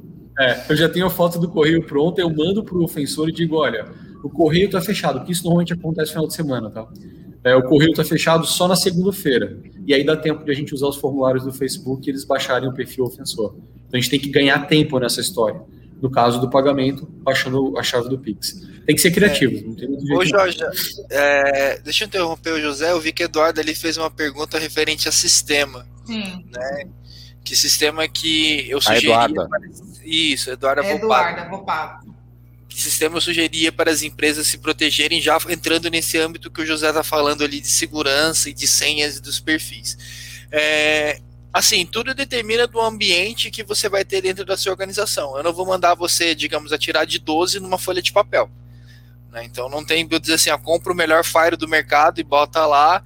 Mas assim, da forma básica, por teu dispositivo, para tua máquina em si, o mínimo é que você ter um bom antivírus, você utilizar um cofre de senhas, que nem o José falou, é, você manter o teu sistema atualizado, sistema operacional, no caso, né? Se você faz utilização de algum meio de pagamento, algum sistema assim para emissão de nota fiscal, que a gente tem tantos aí no mercado, sempre está procurando que ele fique atualizado, estando em contato com o operador para ver se não tem alguma brecha de segurança, alguma coisa nesse sentido. É, ah, não, Daniel, eu tenho uma estrutura um pouquinho maior, onde eu tenho em cada consultório que eu tenho uma veterinária, um hospital veterinário, um pet com loja ali, tudo junto. Eu tenho três computadores de recepção, eu tenho mais lá nos laboratórios, eu tenho mais em cada consultório. É, desculpa o meu gatinho aqui no fundo. Do gato dele tenho... você não reclama, né? Mas o gato não, o gato não incomoda, mas o, é, é, a tua cracatua aí não para quieto. É, e aí, assim, aí eu recomendaria sim você instalar um dispositivo de gerenciamento de rede, um firewall. É, aí firewall a gente tem soluções open source, né, no mercado que são gratuitas, né, que podem ser muito simplesmente instaladas. Eu te recomendaria sempre procurar um profissional técnico para te auxiliar isso, para te auxiliar a fazer isso. E também existem auxiliares técnicos na rua, como também tem bons técnicos, existem maus técnicos. Então, sempre procure alguém que já tem uma é, alguma sugestão de alguém, né, que seja orientado por alguém para poder te auxiliar nesse, nesse processo. Sistema específico para aumentar a segurança, eu não tenho como te dizer um, acho que ainda nem existe que possa me deixar 99,9% seguro. Mas você já estando aqui, escutando um pouquinho dessas groselhas que a gente está falando aqui, com certeza vai te é, auxiliar um pouco na forma de você não, pensar em segurança. Eu tô, eu tô rindo. Não, não usando aquela senha 1, 2, 3, 4, né? Que, que vale botar um chip no não, lugar do cadeado. Não é um 2, não é um 2, 3, 4. É ao contrário. É 4, 3, 2, 1. Gente, tem uma coisa que a gente chama de Google Hacking, né? Eu vou até dar um, falar um pouquinho sobre isso. Google Hacking é quando a gente usa o Google para descobrir acessos, acessos que estão publicados na internet. Então a gente chama de strings ou dorks, né? Que tem sites tu procurar dorks para o Google, para webcams do Google, vai te aparecer uma lista, tu vai colocar uma lá no pesquisar do Google, vai te descer um monte de câmeras e webcams e tudo mais. Então, tipo, isso são informações que estão na internet publicadas, e isso não é considerado hackear, porque são informações que estão públicas. Públicas. É, alguém botou lá e não pediu senha, não colocou uma senha, não pediu a privacidade. Então elas estão públicas. Lógico que, se você alterar alguma coisa, aí sim você está é, trabalhando. É, mas não vamos entrar nesse ponto.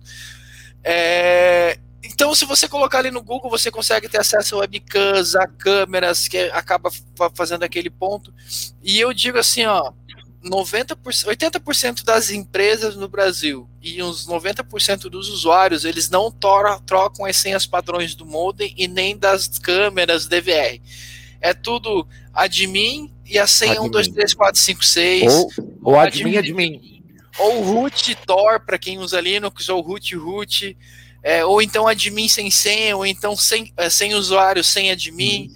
Aí a gente admin tem... com, com, com, com arroba. arroba. ó, por exemplo, assim, ó, tem um modem da, da Huawei, que ela é utilizada pela, pela Copel do Paraná. Não sei se tem alguém do Paraná aqui que tem essa da, da Copel. Mas a senha do modem é telecom admin ou admin telecom. O usuário é telecom admin e a senha é admin telecom é batata. Em todo lugar que tu vai, tu vai botar essa senha, tu vai ter acesso ao modem. E se tu tem acesso ao modem, você tem acesso a todo o tráfego ali de internet que você pode fazer um ataque via de qualquer pessoa que estiver conectado a esse modem, é isso? É, isso, isso, isso funciona para a internet da tua casa, né? O técnico da Vivo da Net é, foi lá, da Claro agora, né? Foi lá instalar na sua casa e tem um adesivo colado embaixo com a senha padrão Sim. da rede normal, rede 5G e tal se tu não trocar aquela senha, o cara pode anotar a senha e ele se conecta na sua casa a hora que ele quiser. Só estacionar o carro na frente ali. Uh, eu digo isso porque eu conecto no Wi-Fi da minha casa estacionado na frente porque eu quero passar uma, uma coisa rápida. Já fiz isso algumas vezes, sabe? Então, uh, coisas óbvias, assim, né, que a gente pode se proteger. Acho que a Eduarda fez um comentário ali, eu até dei uma lida enquanto o Daniel uh, falava, sobre a questão da marca. Isso é muito importante. Vale a pena falar um pouquinho, isso aqui. Ô, ô, ô, José, só, só, a Georgia tem, um, tem uma coisinha para falar antes ali. Dali. Eu estava ouvindo, mas eu falo. Fala Chegou aí, fala o momento aí, do... Chegou o momento dos nossos membros, né? Então a gente está vindo aqui, tornem-se membros do canal. Gente, é, além de vocês nos ajudarem a, né, a divulgar mais e mais informação, olha só que bacana essa live a Georgia caiu. Né, é, poder falar sobre esse problema que está. É, você me mutou, Du? Não, pode Não. falar. Ah, tá. é, esse problema que está acontecendo no nosso meio. Então, assim, nos ajudem tornando-se membro e se ajudem. Porque tornando-se membro do canal, vocês também podem divulgar o trabalho de vocês, seja como criação, seja como serviço pet, ou até mesmo né, como informativo, como cursos e tudo mais que agregue a nossa sinofilia, que agrega a nossa criação. Então, torne-se membros, é baratinho, começa em R$ 2,99. E o plano BIS, que é o plano Master Blaster Mega Ultra, né? Que é R$ 39,99. Então, a gente é, sugere, não, a gente fala para vocês, vai lá que vale a pena tornar-se membro do canal e poder sempre desfrutar mais e mais da sinofilia e assuntos que realmente importam. Facinho, entra lá embaixo no YouTube, tornar-se membro, só escolher o pacote que vocês querem, ó, que vocês querem o BIS, que é o 39,99, porque aqui não tem mão de vaca, né, Eduardo? Não tem mão de não. vaca. Né? e nos ajude aí, aí, ó, seja membro e aproveite e já se inscrevam também para receber aí os sininhos, né? Clica lá no sininho para receber informação das nossas futuras lives. É, antes do, do, do, do, Zé falar, tô íntima já, Zé. É, tem, tem duas coisas que eu tava, eu tava querendo perguntar, o Eduardo me cortou, enfim. É, primeiro, a gente estava falando sobre o, sobre o BO, né? É, o porquê que eu acredito, eu queria daí ver, a, a, obviamente, a, a opinião do, do, advogado, por que eu acredito ser importante né, fazer um BO? Porque se lá na frente você não consegue, por exemplo, é, comprovar que não, foi, que não foi você que fez aquela promoção ou que passou o Pix, você tem um BO que te ajuda a comprovar o fato. Eu fiz um BO, né? Não sei, por isso que eu tô, assim, né? Como, e é eu acho que o BO acaba nos, nos é, é, é, protegendo de uma certa maneira se isso vier a acontecer de novo. Estou errada? O que, que você sugere?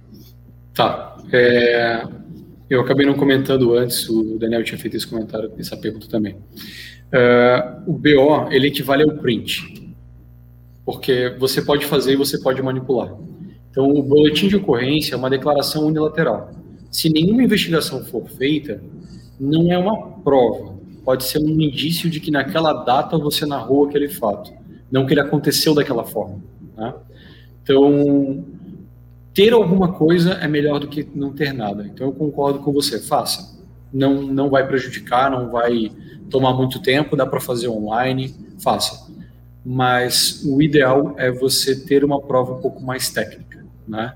Não quero invadir aqui a seara do Daniel, assim, eu trabalho bastante isso dentro do escritório, porque no mais das vezes sou eu que produzo a prova técnica, mas é, o ideal é você ter algum tipo de prova que mostre que aquele acesso não foi seu, que aquele, aquela oferta, aquele, que mostra que não foi você que praticou o fato, o ato, né? Então não foi você que aplicou um golpe. Então o BO faça, ok, não prejudica, mas não se limite a ele. Então, dependendo do caso, e fica bem difícil para mim recomendar faça A ou faça B, porque depende do fato, né?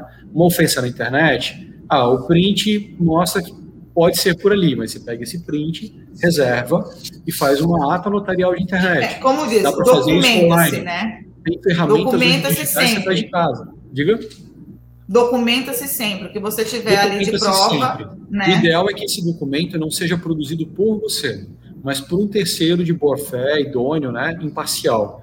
Por isso que o cartório tradicional, papel mesmo que a gente tanto odeia, é, você pode fazer uma ata de notarial de internet lá. Tem cartórios que fazem atos notariais de internet pela internet. Tem aplicações hoje baseadas em blockchain, eu não vou me miscuir aqui e tentar explicar blockchain, mas funciona, é, que custa uma merreca, custa 50, 100 reais, e eles pegam um site e mostram, olha, esse site está com esse conteúdo nesse momento. Então, dá para fazer prova, existem várias formas de fazer, e o ideal é que não seja é, assinada por você, né, como é um boletim de ocorrência, que seja produzido por terceiro. Mas eu não, não digo para você não fazer, não. Tipo, faça um boletim de ocorrência, alguma coisa sempre bom ter. Diga, até, até nesse sentido que o José estava falando, se você tem uma empresa que faz a gestão do teu site, por exemplo, ou do teu aplicativo, ou qualquer coisa assim, essa empresa ela é responsável, ela é responsável por monitorar e gerar logs de acesso, de quando a página estava online, quando ela estava disponível, quando houve uma tentativa de ataque. Isso seria o mínimo que essa empresa deveria estar tá fazendo, tá, gente? Eu não estou nem falando que é um serviço de plus, é o mínimo. Ela além de prestar o suporte, ela tem esse registro de logs que é configurado. Contratem o Daniel, gente. Tem, tem um link para isso, né? Tem o Marco Civil da Internet desde 2014 dizendo: ó, você tem que guardar log, é uma obrigação tua. Não é um favor que você faz para o usuário, isso. enfim. Não é, não obrigado é um a fazer. A mais. Não é um Exato. mais que alguém está te prestando. É, não a é, como segunda... aqui em Florianópolis, não é um plus a mais, né? Você é. tem que estar fazendo isso. Uh, mas eu estava falando da marca ali, se vocês é, permitirem. Uh, a Eduarda, o Jorge, é possível voltar aquele comentário? Eu achei extremamente oportuno. Uh, isso. Ó, o problema é que eu não tinha registro da marca, então era complicado provar que era aquela marca. Talvez por isso que demorou, comecei a ver o processo, enfim. É, a, o registro da marca, ele permite várias coisas. Primeiro, só você vai poder explorar essa marca. Você pode autorizar outros a utilizar, você pode não fazer nada, deixar outros usarem a marca, mas é direito seu de usar. E você vai se identificar com ela também. Tem alguns benefícios, né? Então, ah, eu posso provar que o negócio é meu, se essa marca estiver vinculada à minha pessoa ou à minha empresa, e perante as empresas de tecnologia para recuperar um perfil. Dá para fazer? Sim, ela mesmo comentou, teria sido mais fácil. É, se a tua marca, por exemplo, é sistema pet, e aí tem alguém comprando anúncios com a palavra-chave sistema pet, mas Ô, José Vitor, é, direcionando Ô, José Vitor, eu, eu, eu, vou, eu vou dar um exemplo, eu vou, vou te adicionar um exemplo que está acontecendo Vai. agora, que vai deixar os criadores chocados. Pedigree, pedigree, pedigree não pode ser usado para fazer anúncio você não pode botar a palavra pedigree em anúncio por causa da marca de ração, porque eles entraram lá com o Google. Né, Mentira! Aí vem, aí vem um problema, porque é o seguinte: quando você registra a marca e ela é, o registro é deferido, a marca é sua, não tem ninguém mais questionar ela, tá? Aí tem o elemento nominativo, texto, né, da marca. Sistema pede por extenso escrito em texto, ok. Aí você vai no Google e fala, olha, eu tenho uma marca nominativa, a marca é sistema pet, está ah, aqui o registro, né? eu, sou, eu sou o Eduardo, e eu não quero que ninguém mais compre como palavra-chave sistema PET, a não ser eu ou autorizados. Ninguém mais compra. Então, com o pedigree, se eles fizeram isso, uh, que essa palavra pedigree vai significar tanto a ração né, quanto, quanto o documento, né? quanto documento. documento, isso é ridículo. Não deveria ser aceito pelo Google essa possibilidade, mas o Google não julga. Nossa. Ele diz o seguinte: tem uma marca, eu vou agir conforme o registro da marca. Quem quiser discordar, que vá no INPI e bater papo lá. Então, se surgir, se surgir uma marca com o nome Jorge, eu for colocar Jorge, eu não posso, tipo, meu, tipo. É ridículo. Eu fui botar, eu fui fazer um anúncio, isso é, isso é um parênteses, tá? Mas eu fui porque a gente sempre faz, a gente tem, um, tem, sei lá, quase 200 contas de Google Ads que a gente administra dos nossos clientes. E de repente começou a chegar assim, tipo, em, cara, a rodo, né? Anúncio reprovado, anúncio reprovado, anúncio reprovado. Assim, mas o que está acontecendo? Aí a gente foi ver, é, aí você consegue olhar lá dizendo é, uso de marca indevida, alguma coisa assim. Ah, mas que diabo é isso? Aí entrei em contato com, com a galera do Google lá, né? Pô, cara, o que, que tá acontecendo? Tem aqui, administro, sei lá, das, sei lá, das 150 que a gente administra, eu acho que na boa, cara, umas cento e poucas veio anúncio reprovado. E não, é que você está usando uma palavra-chave que não pode. Mas que palavra-chave? Pedigree. Tu tá, tu tá, brincando. É, e é óbvio que eu já associei uma coisa a outra, né? E não tava na palavra-chave, José. Tava na descrição ali do anúncio. Com, né? É, é, entregamos pedigree e tal. Eu, eu sempre botava muito isso. Parei de botar, porque não posso mais botar agora no Google. O algoritmo Talvez, do aí, Google, o algoritmo do Google ele procura. Eu, né? O algoritmo Talvez do Google o... ele procura a palavra. É, não, mas tem um detalhe, tá? No texto da URL, porque aquela URL que você bota no anúncio é fake, né? O que conta é a URL que você configurou no anúncio, mas não o texto de demonstração. Então, você pode botar é, no anúncio, sei lá, facebook.com, você clica e vai para o Google. Por quê? Porque o texto da URL que é exibido é fake. Você pode construir. Ali, salvo engano, eles ainda não pegam e é onde o pessoal está utilizando para tentar fazer uma concorrência desleal. Mas, assim, dando dois passos para trás, é você faz anúncio na internet de maneira geral, especialmente no Google Ads, é muito importante ter o registro da tua marca justamente para impedir para que ninguém use, para ninguém compre. Dá um pouquinho de trabalho quando a tua empresa é muito grande. Por exemplo, você quer anunciar Coca-Cola, cara, a burocracia para liberar a compra de mídia com a marca. Agora, vamos, vamos dizer o seguinte, teu negócio está crescendo, né? O Eduardo está tá administrando 150 contas, a coisa está indo bem. De repente vem um concorrente teu regional, usa a tua marca, faz um anúncio que ranqueia melhor, que, enfim, está tá melhor pelas palavras-chave, ou paga mais, e desvia a tua clientela. Então, você já impede que isso aconteça e o êxito das tuas campanhas, seja de acesso, de conversão de landing page, enfim, vai ser muito maior, porque você garante que aqueles que te procuraram te encontraram e não o teu concorrente. Né? Obviamente, ele pode estar lá no resultado orgânico, não tem como impedir, né? mas na compra de mídia que viria antes de você, ele não vai estar. É, é muito fácil fazer o registro de marca hoje em dia. Né? Digo isso porque a gente faz, mas é muito tranquilo fazer é, o registro de marca. Se você não sabe fazer, pode procurar uma pessoa, né, um profissional especializado, mas tenho certeza, isso vai te ajudar não só na defesa dos perfis que você possa perder, mas enfim, uh, impedir que alguém compre publicidade com a tua marca, que alguém lance negócio. Talvez, Eduardo, você já tenha se deparado com clientes que batem a porta e digam assim, olha, eu tenho aqui uma clínica veterinária, eu sou um criador da raça X. É o nome da pessoa. Só que o nome é comum. E vai ter um outro criador no outro lado do Brasil que registrou a marca. Meu Cara, isso é acontece comum. todo. É, pelo sobrenome não. É, mas acontece todo dia. Então, quem registra primeiro é quem leva vantagem. Então, não adianta você montar todo o teu negócio baseado naquela marca e não registrar. Alguém pode chegar depois e registrar, tomar a dianteira e te impedir de usar a marca que você é conhecido. Mesmo sendo o teu nome? Peraí, calma, calma. Dá para discutir, calma. Dá para discutir que você já usava antes, tem prova e tudo mais. Mas, de novo... Tá no meu RG, eu usei desde que eu nasci, como assim? Dinheiro. Pensa assim, tá no meu RG. Eu, eu, eu, então, eu vou te dar um exemplo caso... clássico. Vou te dar um exemplo clássico. Por que, que a Apple demorou a lançar o iPhone no Brasil? Que é da Gradiente. Porque a Gradiente tinha, tinha registrado a marca não, e ganhou, no Brasil. E ganhou. E ganhou. É dela, não se discute. É dela. Ela Ai, negociou com a Apple para liberar. Esse mundo... A Apple pagou para a gente. Então, assim. Mas eu sou única. Jorge Ceroso só tem eu, gente. Apple não, não levou, existe. Jorge. É. se a Apple não levou, cara, a gente não vai levar, entendeu?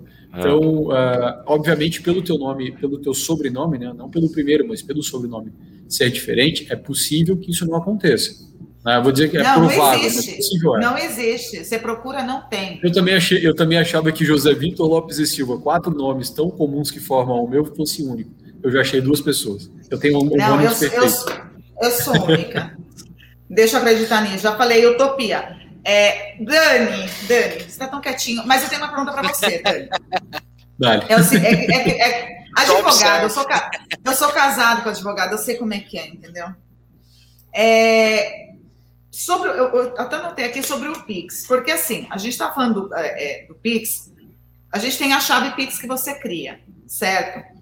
E se tiver a mesma chave Pix, por exemplo, a pessoa descobre, por exemplo, o meu, o meu Pix é o meu e-mail. E a pessoa Não, cria é o o e-mail. CPF, que é mais fácil ainda. Calma, mas não, não, vamos, tipo, e a pessoa vai e cria, não, e-mail, qualquer um é fácil, na verdade, você pegar um número de telefone, entendeu? Aí você cria uma chave Pix, outra pessoa vai e cria a mesma chave Pix que a minha. Não, não tem como. Dá- Não, não tem como. Não. Não tem como. A chave Pix é única. Não tem como você cadastrar outra chave Pix igual. Tá, é isso O problema é que que você passa o, seu- o teu CPF para todo mundo. Isso mesmo, tipo, tanto que quando você vai cadastrar uma chave Pix num banco, por exemplo, no Bank, você cadastra teu CPF, que nem o Eduardo falou. Aí eu tenho uma conta no Banco do Brasil. Aí eu vou lá e cadastro o meu, que eu tento cadastrar meu CPF. Ele disse que não pode porque essa chave Pix já está em uso. Entendi. Aí eu cadastro meu e-mail. Mas e- você pode ter várias chaves Pix em vários bancos diferentes, só que cada uma tem que ser uma o número do celular, outra tem que ser o CPF, outra Então, tem que ser então é impossível. É impossível a pessoa pegar e colocar, por exemplo, assim, ah, tipo, ah, é. Duas chaves Pix igual é impossível. Impossível, tá. Bom, Só isso qual é o problema, coisa- Georgia? Só qual é o problema? É o seguinte: ah, eu quero comprar o teu cachorro, mas eu, na verdade eu quero hackear a tua conta. É, ou, ou hackear o teu chip. Então, o que, que eu faço? Você tem Pix, Georgia? Tenho. Aí você manda. Qual é o teu Pix? Aí é o teu CPF. Aí eu ligo. é, Bom, aí eu sei o teu celular, o teu, seu teu telefone. Aí eu ligo pra operadora e digo: olha, meu CPF é tal. Claro que eu, Eu, vou ter que fazer ou uma. melhor, o, Eduardo, eu ligo para operadora e falo assim: ó, só Jorge Cerúdio. Meu É. CPF é o número de tal, meu telefone é o número tal, meu RG é o número tal, porque se eu procurar na internet lá no LinkedIn, no Facebook, alguma coisa, eu tenho certeza que eu vou encontrar, ou em algum vídeo do YouTube, em algum momento você deixou escapar.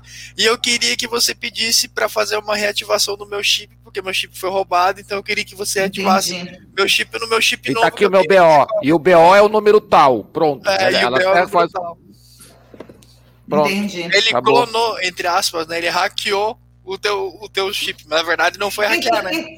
então, assim, eu É. pensando aqui, pode ser um dos Pior, tá, motivos. Isso vem acontecendo com mais frequência, né? Pode ser? Exatamente Eu- pela questão do pagamento Pix. Mas tem, tem uma coisa que é pior, gente. É, tem empresas especializadas em fornecer dados, informações. Então você usa um CPF para consultar e ela tem é, o teu perfil. O que, que compõe o teu perfil? Ah, os teus dados pessoais, o teu endereço, teus endereços conhecidos nos últimos anos, ah, os telefones que você já teve, eh, quem são teus parentes, as pessoas que moram perto de você, todos os dados dessas pessoas. Então, por exemplo, naquele, voltando naquele caso lá que tentaram extorquir meu pai, se eles sabem quem é o pai, eles também sabem quem é o filho, quem é o vizinho, quem é o amigo, quem é o irmão. O quanto que ganha por conta do crédito, do histórico dos créditos, do score. Então, é, isso, essa informação custa frações de centavos. É extremamente barata na web, para você consumir uma API criar um sistema. Então, hoje, essas quadrilhas, que antigamente o pessoal catava documento, né, papel sendo triturado, jogado no lixo, hoje tem bases de dados online que você paga é, um real, sai com mil cadastros estruturados e faz toda uma estratégia com engenharia social e contato em cima. É, isso faz com que não precise entrar em contato com a operadora, não tem que falsificar documento, é simplesmente contar uma historinha e, e pegar os seus dados e aplicar um golpe. Então, infelizmente, hoje, uh, a evolução da tecnologia, uh, ela é favorável aos nossos negócios, ao contato, que a gente está fazendo aqui há décadas atrás seria impensável, mas as medidas de segurança, as regras de transparência não acompanharam. A Lei Geral de Proteção de Dados ela é um esforço da sociedade é, para dar transparência, dar referências de como a gente pode agir para fazer o bem e para mitigar problemas. Ela não é bala de prata, ela não vai resolver todos os problemas, é, nem ela mesma está totalmente regulamentada, falta muito que se decidir a respeito. Uh, e a única forma de a gente se defender hoje é não estando online. Isso não é viável no mundo conectado como hoje em dia. Só a urna, né? Só a urna que não é online, né, o, José Vitor? É.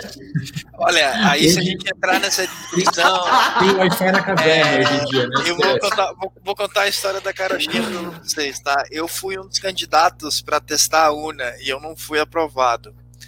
É, e justamente quando eles deixam testar a urna, tem tempo limitado, e aí eles só dizem aonde você pode testar, não é onde você quer, não. Então, ah. tipo, tem, tem todo um coisa. E aí eu faço o seguinte questionamento, né? Só para todo mundo ficar pensando. A gente tem o próprio, como o José falou ali, o blockchain, onde é uma informação que tem registro publicada o mundo inteiro. É, por que a gente não faz a votação via blockchain, né? Por que, que Ih, rapaz, o cara quer papel. Ele, o, rapaz, o cara quer um saco de papel, velho. Ele acha que um saco de papel é seguro, bicho. Então, quando o cara fala blockchain, velho, os chineses vão dar conta, velho. Os russos vão manipular tudo, cara. Então, não tem. Falando jeito. desse mundo conectado, inventaram a história que vacina tinha chip, né? Eu fiquei pensando, pelo menos vai, vai melhorar Sim. o meu sinal 5G, né? O Wi-Fi vai pegar. Porque se for pra fazer piada, vamos fundo nessa história, né, cara? Mas, ó, a, a Eduarda que falou assim, gente, que é, desanimador, desespero, desespero isso. Eduarda, eu tô contigo, eu tô sendo muito triste dessa live. Eu tô assim, tipo, cada vez mais Olha, eu tô me encolhendo mais. Deixa, deixa eu só aproveitar ali já que você comentou do Eduardo, Eduardo tinha feito Diga um questionamento lá atrás a respeito do PIN do chip, né? Se alterar o PIN aumentaria a segurança. Sim, né? Porque normalmente aquele PIN ele vem no registro da operadora e os operadores lá conseguem ter acesso. Então, se você alterar o PIN, você está aumentando a segurança. Lógico, você não está inibindo é, de não sofrer um ataque ou de ser atacado, né? Digamos assim, de quebrar essa senha. Justamente porque o PIN é quatro quatro, quatro números. São quatro números, ou seja, uma combinação de 1 para 4, de 10 para 4 na realidade, né? Porque é de 0 a 9. Então não é nada impossível de quebrar aí em torno de umas duas horas a pessoa consegue quebrar. Mas... É, o que protege, né, Daniel, é o, é o limite do servidor, né? Então, se a tua Isso. senha for errada três vezes, é, você não, não vai ter o acesso, vai bloquear. Então, regras de segurança é o que ajudam. O que, para a gente não sair depressivo, como o Jorge falou, né, dessa live, assim, é, a gente, quando nasceu, a gente aprendeu a, a, falar, a gente balbuciava, a gente aprendeu a andar. Então, alguém nos ensinou, de alguma forma, o que fazer para se locomover e para se comunicar. Então, ao longo da nossa vida e da, da, evolução da humanidade como um todo, existiram curvas de aprendizado e essas curvas é, foram sendo cada vez mais esticadas, né? A gente teve uma, uma longevidade de 40 anos em algum momento da nossa história. Hoje o Brasil está batendo 73 anos. Né? Antigamente, mais da metade da população era analfabeta. Hoje a gente já pulou essa marca. Ainda tem um bom número para caminhar, mas falta bastante, bastante coisa. Então, faz parte da nossa alfabetização, tem que fazer parte da nossa alfabetização, também saber lidar com questões do mundo conectado. É, é necessário isso, não, a gente não tem mais que discutir o como, nem o ser, mas o quando que a gente vai aprender a fazer isso. Então, hoje, por exemplo, eu tenho uma filha de 9 anos, a gente ensina bastante ela. Tem agora um a caminho, espero que dê certo, 10 meses de gestação. É, então, assim, a gente precisa aprender isso. Então, faz é obrigação da nossa geração é, criar essa cultura de aprendizado e passar essa informação. Hoje, no nosso dia a dia, nas nossas redes sociais, nos nossos negócios, quem está mais antenado, porque está aqui nessa live assistindo e vai assistir depois, uh, vai começar, poxa, peraí, eu tenho coisas que eu posso fazer. Eu posso acompanhar os conteúdos do Daniel, aprender como trabalhar melhor a segurança da minha empresa, é, melhorar as senhas. Tá? Eu posso acompanhar os conteúdos que o pessoal do Sistema PET vai trazendo aqui, né, para aprimorar o meu negócio, seja de gestão de pessoas, financeiro, jurídico ou técnico.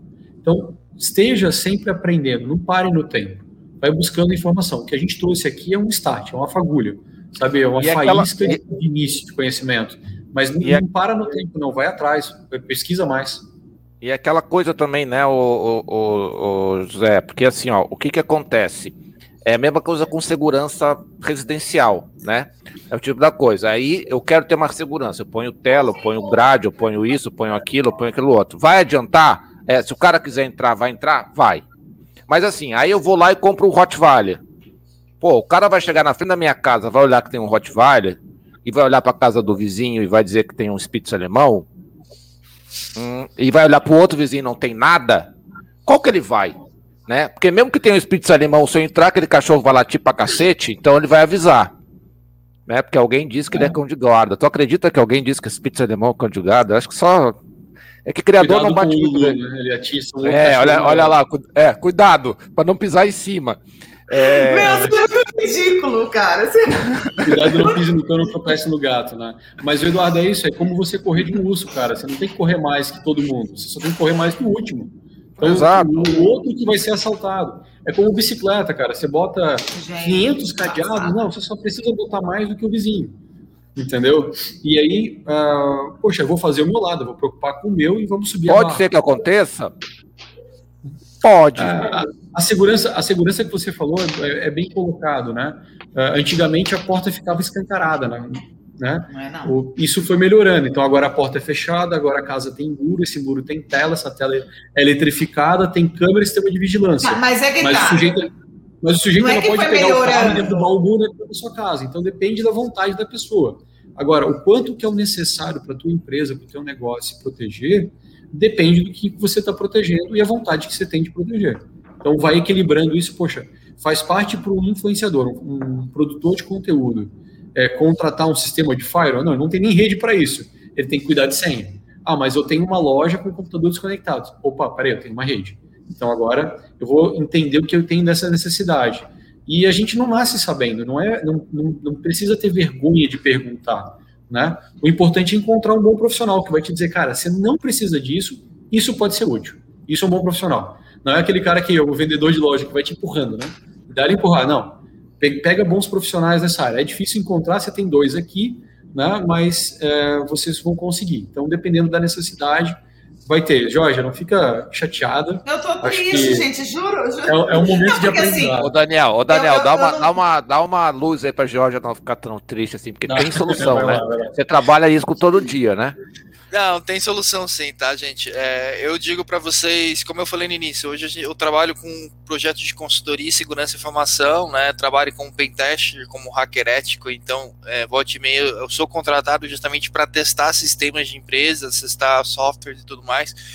E eu vejo sim que com o passar dos tempos aí, agora principalmente com as questões de LGPD, há uma preocupação muito maior com as questões do usuário, né? A gente até brinca na parte de tecnologia que a gente tem é, algumas camadas de diretrizes, né? A gente tem a userland, que é a camada do usuário, a gente tem a parte do desenvolvedor, a gente tem a parte de comunicação, então a gente tem várias camadas ali. E hoje sim há uma preocupação maior com os dados dos usuários. Então, apesar de a gente estar tá expostos né, dessa maneira, é, sim existe uma preocupação referente à nossa segurança, principalmente as questões de nossos dados, né? Mas é que nem o José falou, eu penso que essa essa essa call de hoje aqui, é, é, essa nossa conversa, ela justamente serve para levantar alguns aspectos para vocês. Ah, será que eu tenho que aceitar tudo que os aplicativos pedem? Será que eu preciso realmente conectar o Wi-Fi? Por que, que eu não uso minha 4G aqui nesse laboratório ou então nesse lugar? Ah, será que vale a pena mesmo eu não pagar às vezes R$ 79,90 ali num plano de uma operadora para mim ter, sei lá, 25 GB no meu celular, é, do que eu ter que ficar pedindo Wi-Fi para todo lugar que eu vou? É, ah, o 4G é mais seguro? Não, não é que ele seja, em partes ele é mais seguro do que o Wi-Fi, porque o 4G é teu, é único, né? Mas é não ele né? É, mas ele não é invulnerável, justamente, mas ele com certeza vai aumentar a sua segurança, né? Então, justamente a gente tem que pensar nesses pontos, eu acho que esse é o linha de partida. Não sei se vocês lembram que lá no início eu falei que a maior vulnerabilidade é humana, são as pessoas não são os sistemas. Então, muitas vezes somos nós mesmos que criamos essas vulnerabilidades, né? Eu, inclusive, eu tenho meus costumes, eu também não, não sou invulnerável. Por exemplo, eu tenho uma senha aqui que eu utilizo em três lugares diferentes. É, é certo? Não, não é certo. É uma senha difícil, é uma senha difícil. Mas eu uso nos três lugares diferentes. Pô, mas é... lembrar três senhas difíceis é sacanagem, tá vendo, gente? Não é só loira, tá vendo? Não é só loira. Entendeu? Então, assim, mas... lógico, cada um a gente tem, tem nossas, nossas dificuldades, né? E aí eu entro naquela ponto, naquele ponto de questão, assim, para não apavorar todo mundo, né? É, principalmente pessoal. Será que eu vou ser é, uma vítima de todo um hacker que vai tentar me sacanear, me extorquir ou não? Ou será que eu estou sendo uma vítima porque eu facilitei algum ponto do meu perfil? né? Ou porque eu dei a oportunidade. Né? Até, a gente tem até uma história de Bill Gates que ele fala que eu nunca perdi uma oportunidade.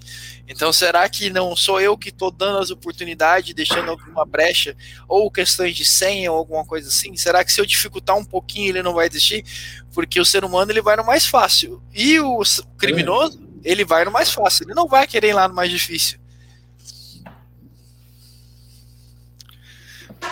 complicada, mas, mas assim, ainda estou chateada. Não, porque é, é, é, é, complicado porque hoje a gente depende tanto né, da, da conexão e é, dessa tecnologia, enfim. E, e, é um pouco assustador também, porque a gente perdeu total liberdade. Se um dia tivemos, né, mas é, que, que saudade da época que o cheque passava naquela maquininha, sabe? porque assim, poxa, é, ao mesmo tempo que facilita, a gente fica mais vulnerável mesmo. E isso, isso assusta muito. É, principalmente a gente vê com, com, com, pessoas assim. A gente hoje está tendo a oportunidade de aprender aqui com vocês dois. É, eu converso muito sobre isso com o meu nerd favorito, que é o Eduardo, né? É, gostou do apelido do meu nerd favorito?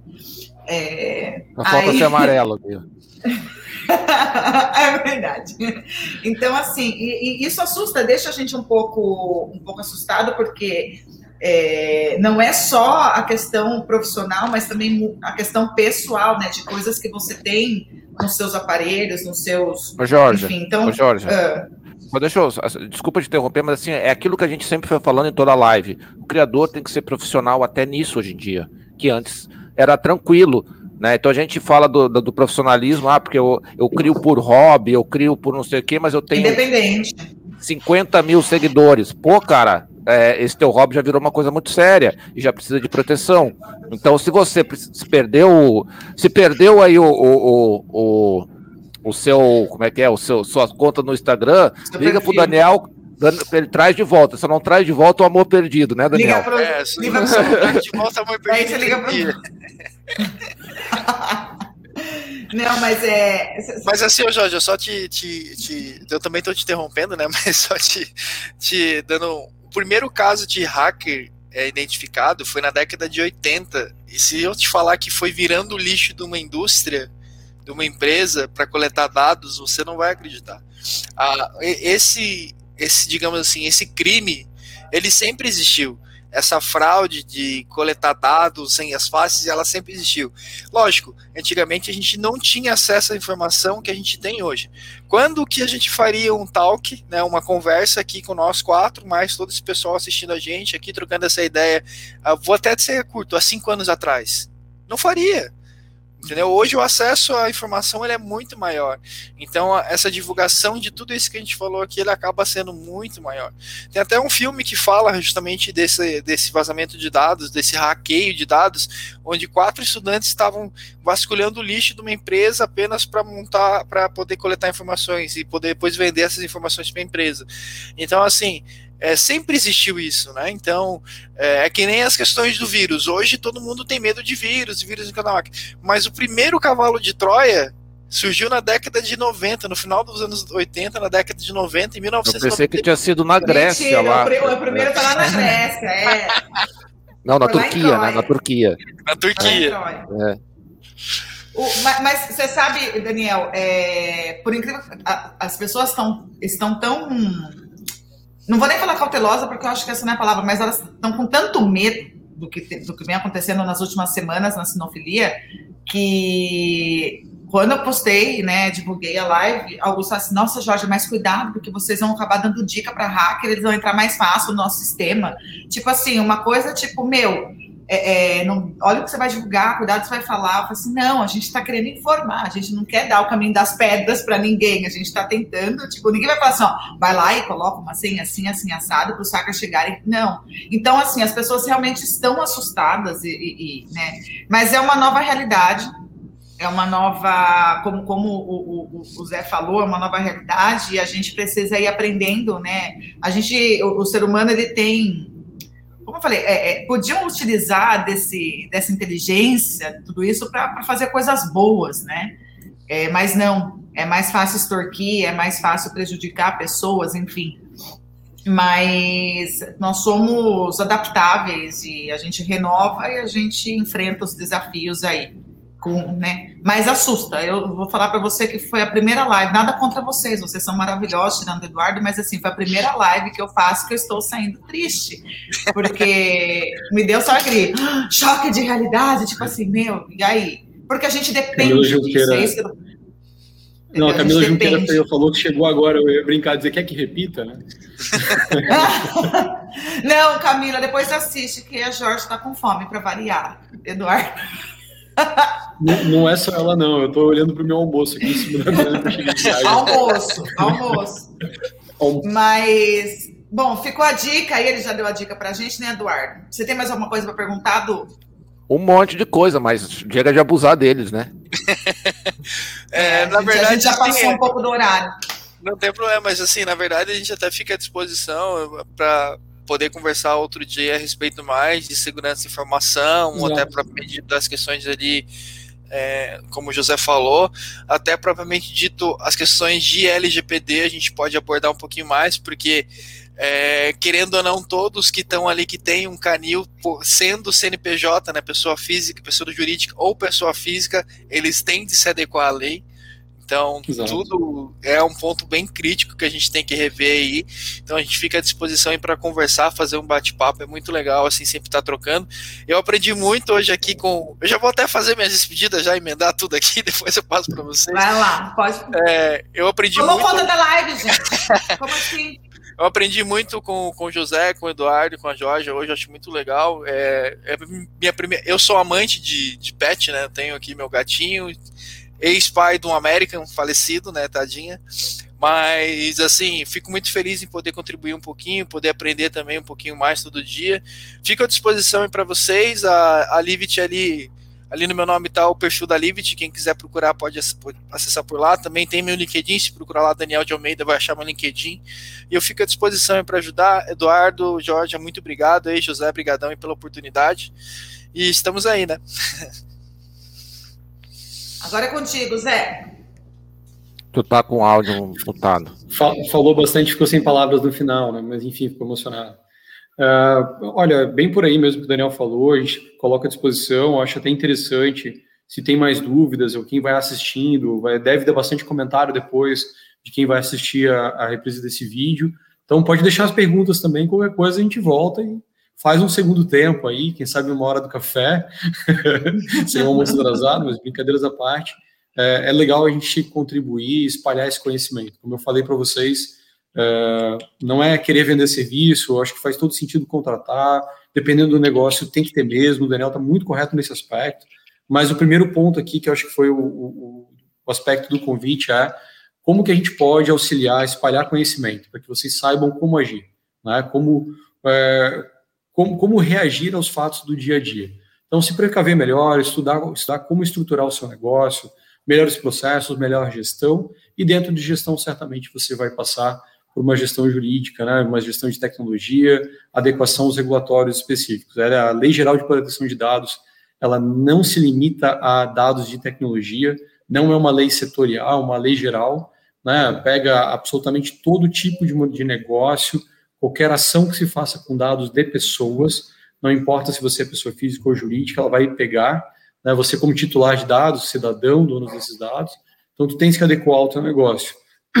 No, no, nosso escritório, a gente também trabalha dessa forma, mas ciente de que a gente está sendo aqui, perdão, assistido por pessoas no Brasil inteiro, então, uh, diversos são os profissionais que trabalham com isso, busque pessoas uh, da tua confiança, mas, acima de tudo, que inspirem confiança no serviço a ser prestado. Recomendo fortemente o trabalho da Lift Tecnologia, no trabalho do Daniel, conheço a empresa uh, e seus sócios, Uh, nosso trabalho fica à disposição também, claro, com certeza, né? O site do escritório está aqui embaixo, mas, acima de tudo, faça, não importa com quem, faça. Proteja suas contas, proteja seus sistemas, não fique parado. A Lei Geral de Proteção de Dados ela é de 2018, todos tiveram dois anos para se preparar e para se adequar, já passou o tempo, ela entra em vigor a partir dessa segunda-feira com as multas, já pode ser exigida há muito tempo, né? Mas as penalidades são possíveis a partir dessa segunda-feira. Uh, e essas penalidades talvez não sejam o seu maior problema. É que aquele que te contrata, cliente ou fornecedor, vai poder romper contratos se você não estiver de acordo com a lei, porque você pode estar expondo indevidamente né, os dados dele. Então, acima de tudo, se preocupe com o seu negócio. Quem tiver dúvida, manda para a gente também, ficamos bem à vontade. Já vi que teve algumas pessoas que nos adicionaram no LinkedIn, no Instagram, uh, a gente responde com todo carinho. E obrigado pelo convite novamente, né? Sempre, sempre à disposição. Dudu. Pessoal, então assim, Jorge, não fica tão preocupado. Então, assim, a gente viu que algumas coisas simples. Ah, mas tem que fazer. Tem que fazer, mas são coisinhas simples, né? Uma boa senha, não bobear com os dados, ainda mais dados sensíveis. É, isso aí já vai dar um nível de proteção. Tá? Então, assim, ah, botar de, direto o seu WhatsApp lá no Instagram é uma boa opção? Talvez não. Né? É, então, são coisinhas simples que você é, pode fazer. Obviamente, é, hackeamentos mais sofisticados são mais difíceis, mas naqueles que são mais simples, a gente consegue ter uma boa margem de segurança, assim, dá para dá trabalhar, é, porque o hackeamento, né, a, a fraude chegou no, no, cidadão comum. Antes precisava de um investimento maior, mas já chegou no cidadão comum. Mas a gente é o tipo da coisa, né? Vão ser mais é, o leão pega aquele mais lento, então você só tem que ser mais rápido do que o vizinho. Né? Então é, dá para fazer, não, às vezes é sentar ali uma hora, duas horas, você consegue ter ferramentas gratuitas, coisas legais aí que o pessoal já passou. Então, se proteger. Pessoal, obrigado. Eu espero que o tema contribua com, com vocês. Eu, eu espero que a partir de hoje a gente veja menos é, hackeamentos de contas, né? Vamos ver se essa coisa acontece. Qualquer coisa que precisar, estamos à disposição aí. Os nossos convidados também já se colocaram à disposição, eles são especialistas nessa área aí, podem ajudar vocês também. É uma boa noite e até amanhã. É, eu vou tentar sair daqui um pouco mais alegre, na esperança de dias melhores. Mas poderia ter nascido na década de 20, né?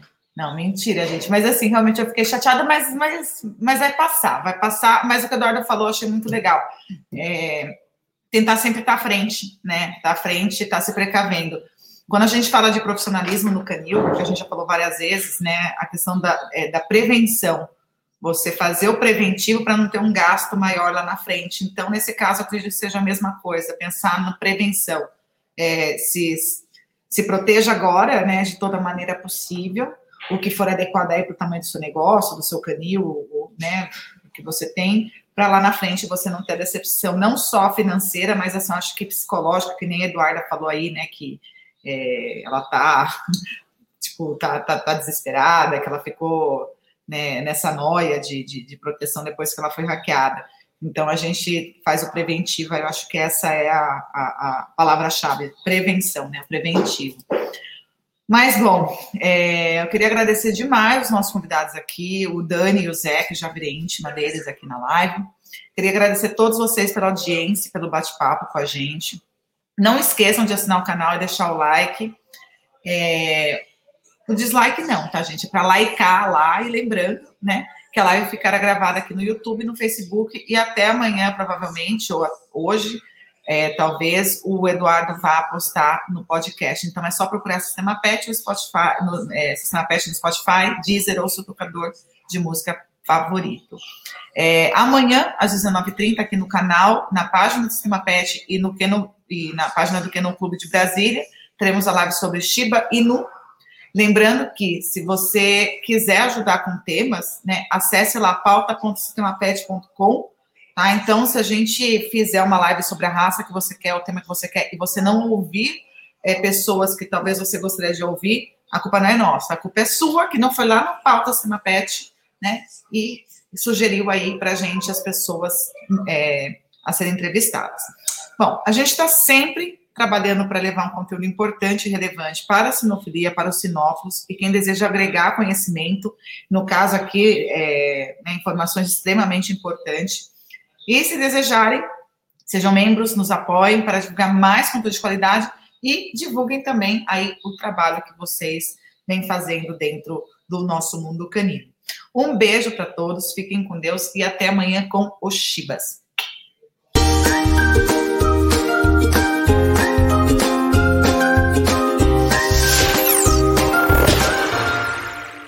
Sabemos que os criadores têm muito pouco tempo para cuidar da divulgação de seu trabalho na internet. Mas tudo mudou com a chegada do sistema PET, uma solução completa de gestão e marketing para criadores de cães e gatos. A plataforma gera um site moderno, eficiente e inteligente, focado especialmente para a melhor visualização do trabalho de criadores. Contamos com várias formas de deixá-lo destacado no Google, facilitando que seja encontrado pelos clientes que desejam um criador sério. Acesse o sistemapet.com e apareça para o mundo agora.